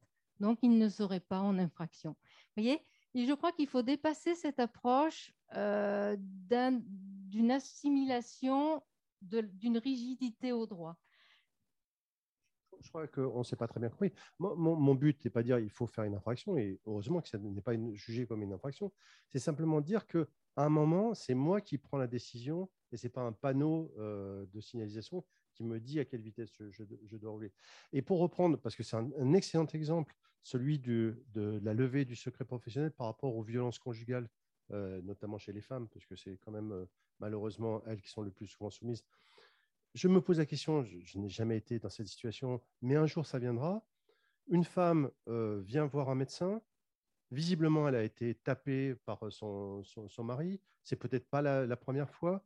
Elle, voit, elle dit au médecin, je sais que vous pouvez faire une déclaration, ça, mais moi je vous en conjure, ne le faites pas, parce que mon mari sera encore plus violent ou je sais pas quoi, ou parce que j'aime simplement mon mari, parce que l'être humain est tellement complexe, que, etc. Le médecin, en son âme et conscience, va dire bah, l'autonomie de la patiente, ça ne prend pas, et la dame finalement est tuée.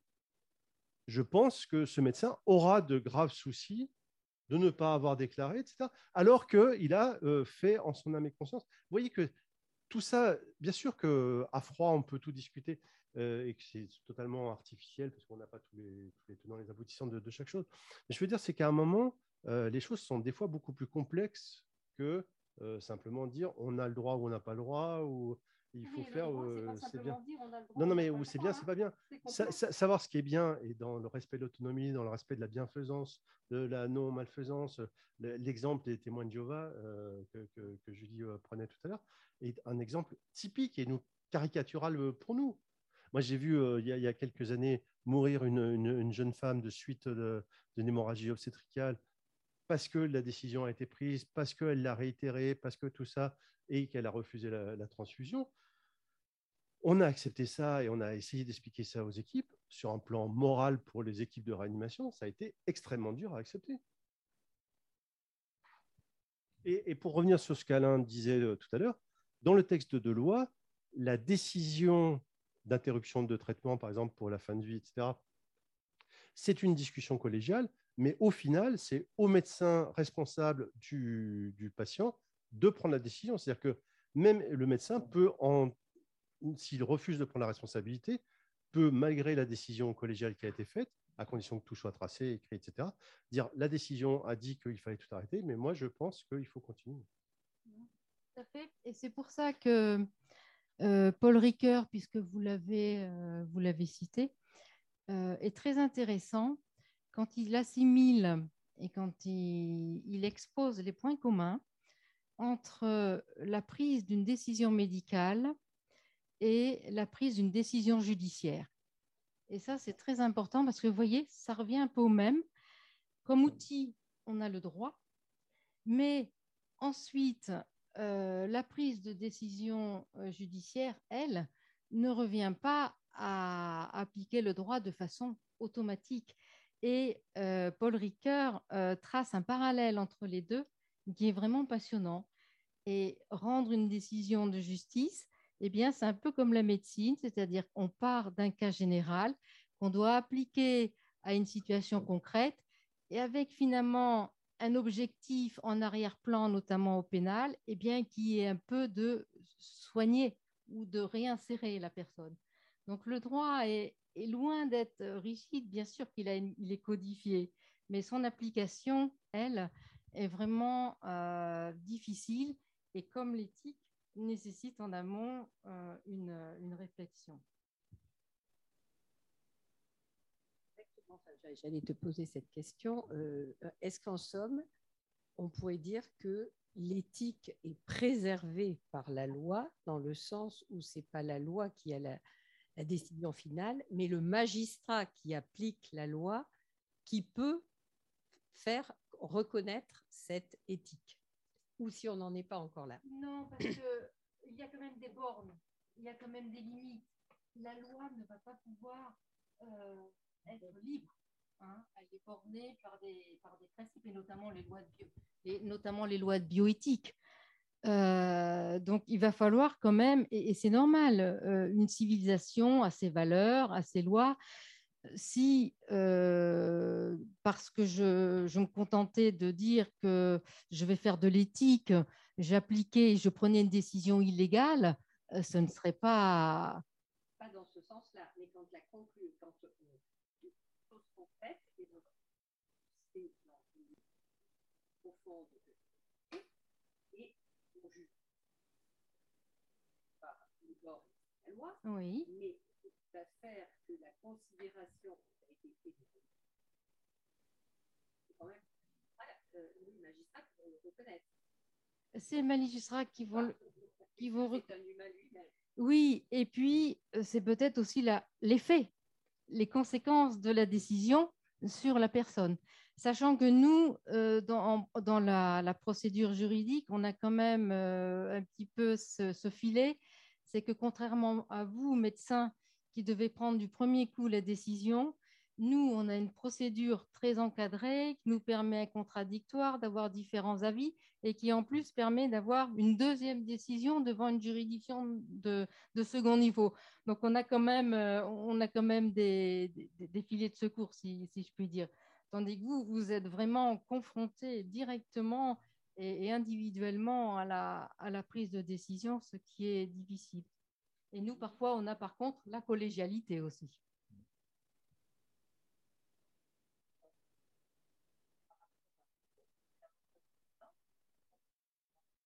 Euh, alors après, je, reviens sur, la confusion que tu, pointais. Je pense que dans mon esprit, mais il faut que je le travaille encore. Je pense qu'il y a une, part de confusion parce que j'entends la différence qu'on peut faire, par exemple, entre l'éthique et la morale. Mais en même temps, moi, je m'interroge sur d'où vient mon éthique. Est-ce que je la puise pas finalement dans des principes moraux qui sont préexistants et donc du coup qui fait que euh, quand même dans l'éthique, il, il, y a bien une. Enfin, s'il n'y avait pas de morale, je ne sais pas s'il y aurait, si, si j'aurais une éthique, tu vois. Enfin, oui, oui, oui. La, morale, la, morale, donne les valeurs qui permettent de réfléchir. Euh...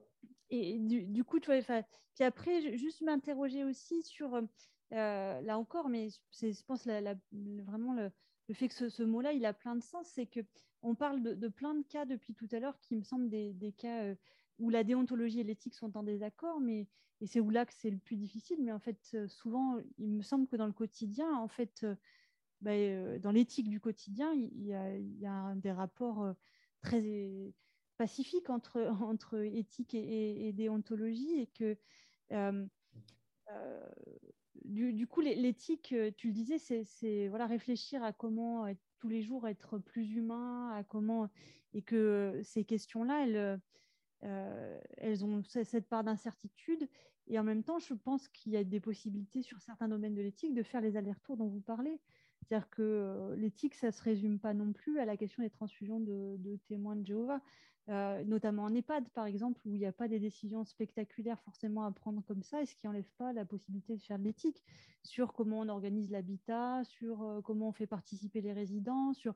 Donc ça n'a rien de l'éthique, comment dire, spectaculaire, quoi. Mais en même temps, c'est de l'éthique parce que tous les jours, on se demande comment devenir plus humain en accompagnant voilà, les, personnes âgées. Du coup, voilà, c'est ça qui est compliqué, c'est que l'éthique, ça re recouvre euh, bah, tellement de choses et que effectivement, 20 minutes, euh, c'était trop court.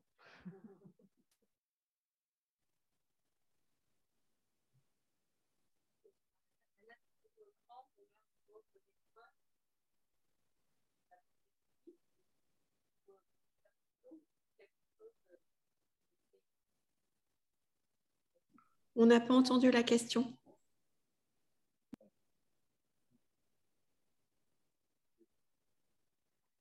Attendez, Alain, si vous voulez compléter, puisqu'on est revenu un peu sur ce qui s'est dit, ou au professeur Thieblot, s'il avait encore quelque chose qu'il voulait faire euh, préciser éventuellement? Alain? Non, non, moi, je, monsieur Thieblot, oui. Professeur Non, moi, j'ai rien à dire. Je suis très content de cette réunion euh, et très heureux de discuter avec des philosophes qui nous, comme vous avez dit tout à l'heure, qui nous ouvrent peut-être des champs auxquels nous n'avions pas pensé. Peut-être que mon jeu va être modifié ce soir. Et Sabine, euh, qui en tant que patiente experte a une autre vision euh, encore plus euh, particulière de la situation, est-ce que tu aurais quelque chose à nous ajouter ou une question qui, voilà, qui vient de ta pratique et de ton expérience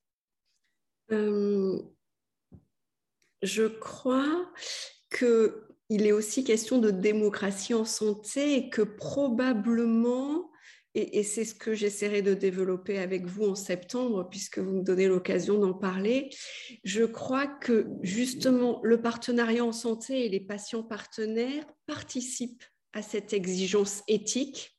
Et évidemment que j'ai beaucoup aimé euh, alors, je vais me tromper dans les noms, hein. vous êtes tout petit euh, dans, mon écran, et en tout cas, l'intervention de Julie, et je n'ai pas retenu le nom, et puis de Monsieur Bazin, euh, que j'avais entendu dans le cadre du DU il y a deux ou trois ans avec certaines personnes qui sont là aujourd'hui.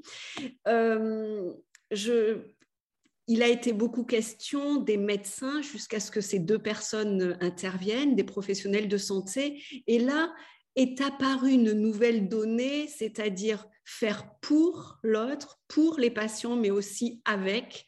Et je crois que c'est ce qu'a vraiment inauguré la loi Kouchner euh, du 4 mars, c'est-à-dire le patient comme acteur de sa santé d'une part et d'autre part de la santé. Et je trouve dommage qu'on n'ait pas abordé la question, ou que vous l'ayez pas abordée, de la décision partagée parce qu'il s'agit vraiment de ça. Je ne crois pas que la décision appartienne seulement aux médecins. Je crois qu'elle appartient aux médecins et aux patients.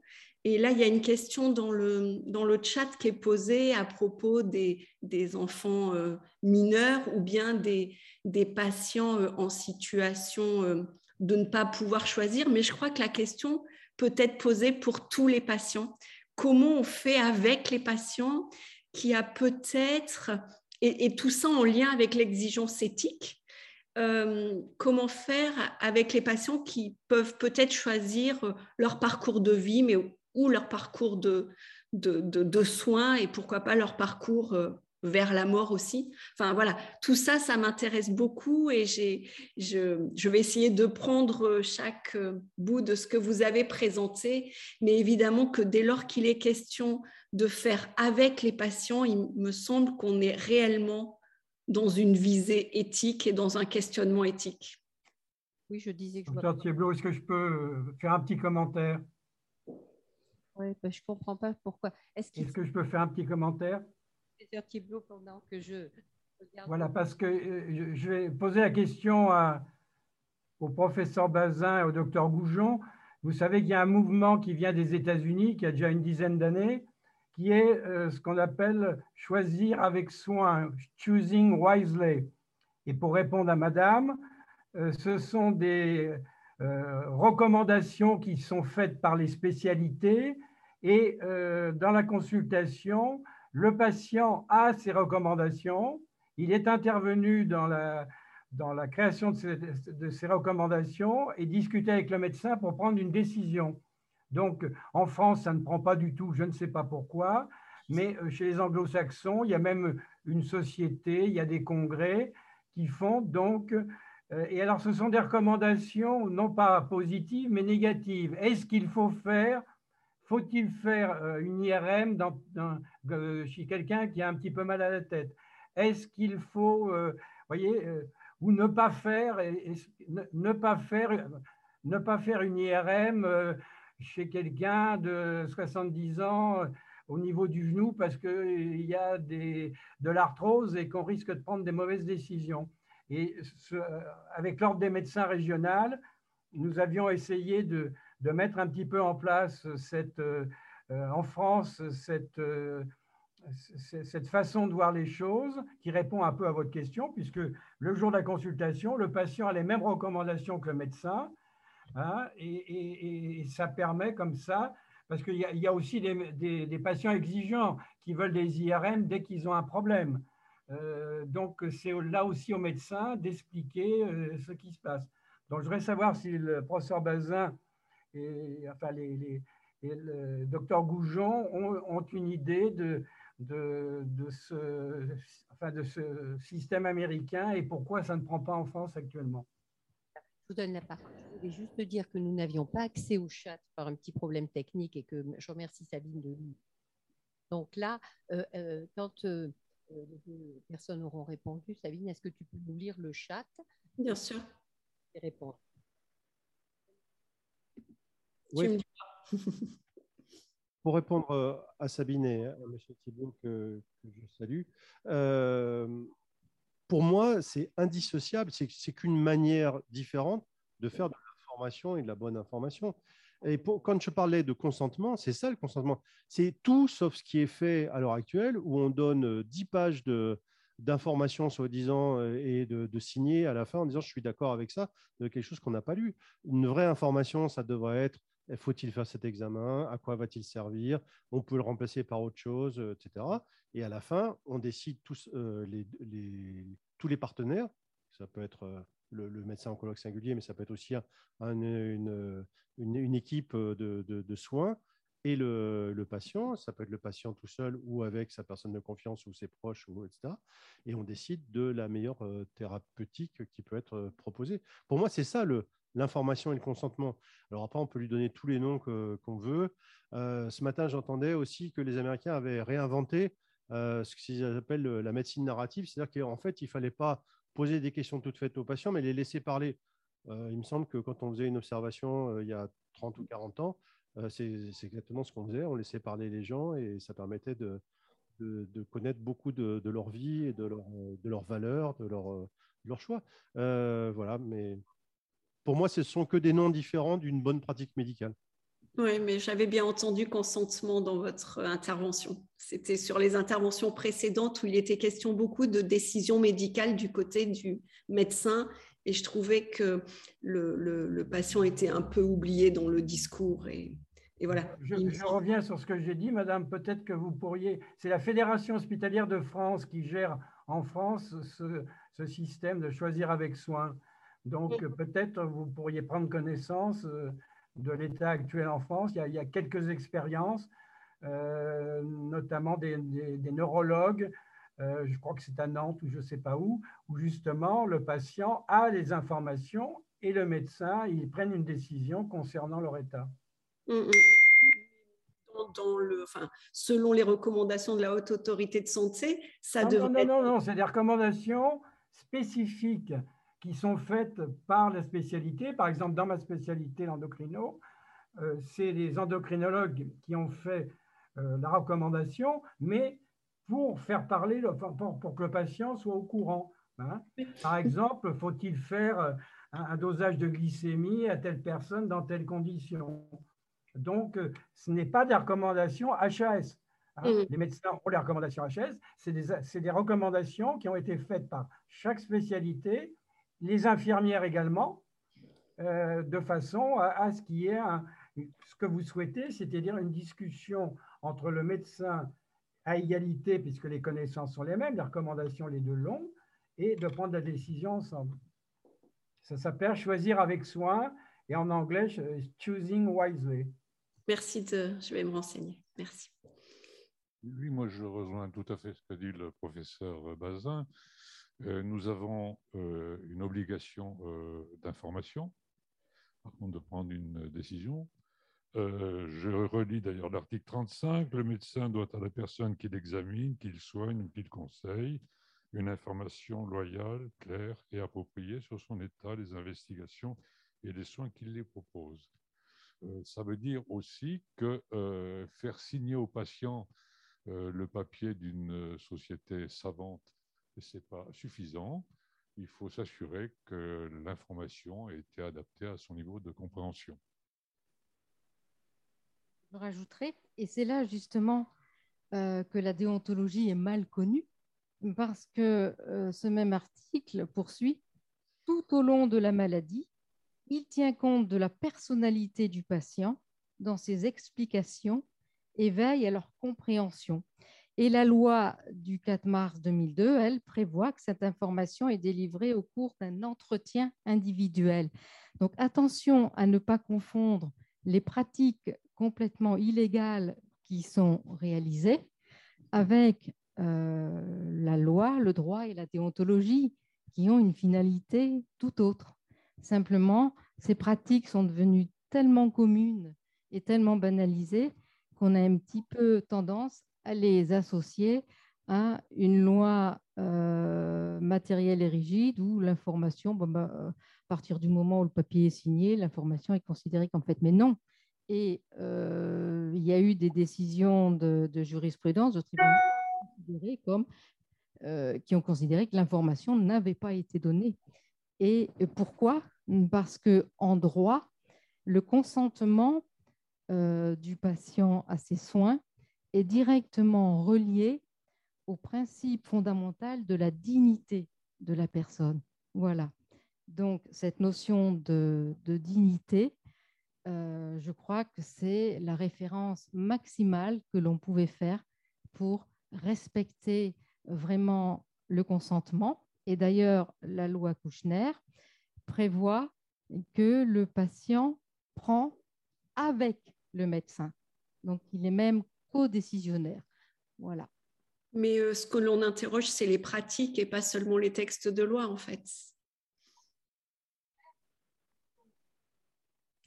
Il faut déjà bien connaître le droit et puis faire avancer les pratiques pour euh, les faire se rapprocher le plus possible du droit, de la jurisprudence et des grands principes qui sous-tendent tout ça, et notamment ce principe essentiel de dignité qui a été vraiment à la base de l'évolution euh, du droit médical depuis la Seconde Guerre mondiale. C'est le lien, Sabine, avec euh, ce que tu fais comme travail euh, à partir de ton expérience, et c'est peut-être bien la dignité qui est le point commun, enfin de départ pour cette considération nouvelle des patients partenaires. Voilà. Donc, ce que je vais faire, c'est maintenant, on a un petit peu dépassé notre temps et je veux quand même lire la phrase qui est dans le chat puisque j'y ai accès. Euh, donc, euh, euh, dire que tu nous as amené à, faire, j'allais dire, l'information, que le colloque de cette année sera sur l'exigence éthique les 29, 30 septembre et 1er octobre, octobre à Clermont-Ferrand. Et vous y attends tous pour suivre la suite des débats. Euh, je vais donc, et que toi tu nous parleras particulièrement de ce que tu dis, comment les patients experts vont pouvoir mettre encore plus d'exigences éthiques euh, dans le soin. Alors, je lis, lorsque dans un euh, service pédiatrique, les médecins savent que l'enfant est condamné, mais que les parents veulent continuer les traitements curatifs et refusent des palliatifs, quelle va être la position de l'équipe médicale? La question se pose aussi pour les patients sous tutelle qui ne sont plus en capacité de, donner, leur avis. Voilà, qui veut répondre à cette question du chat?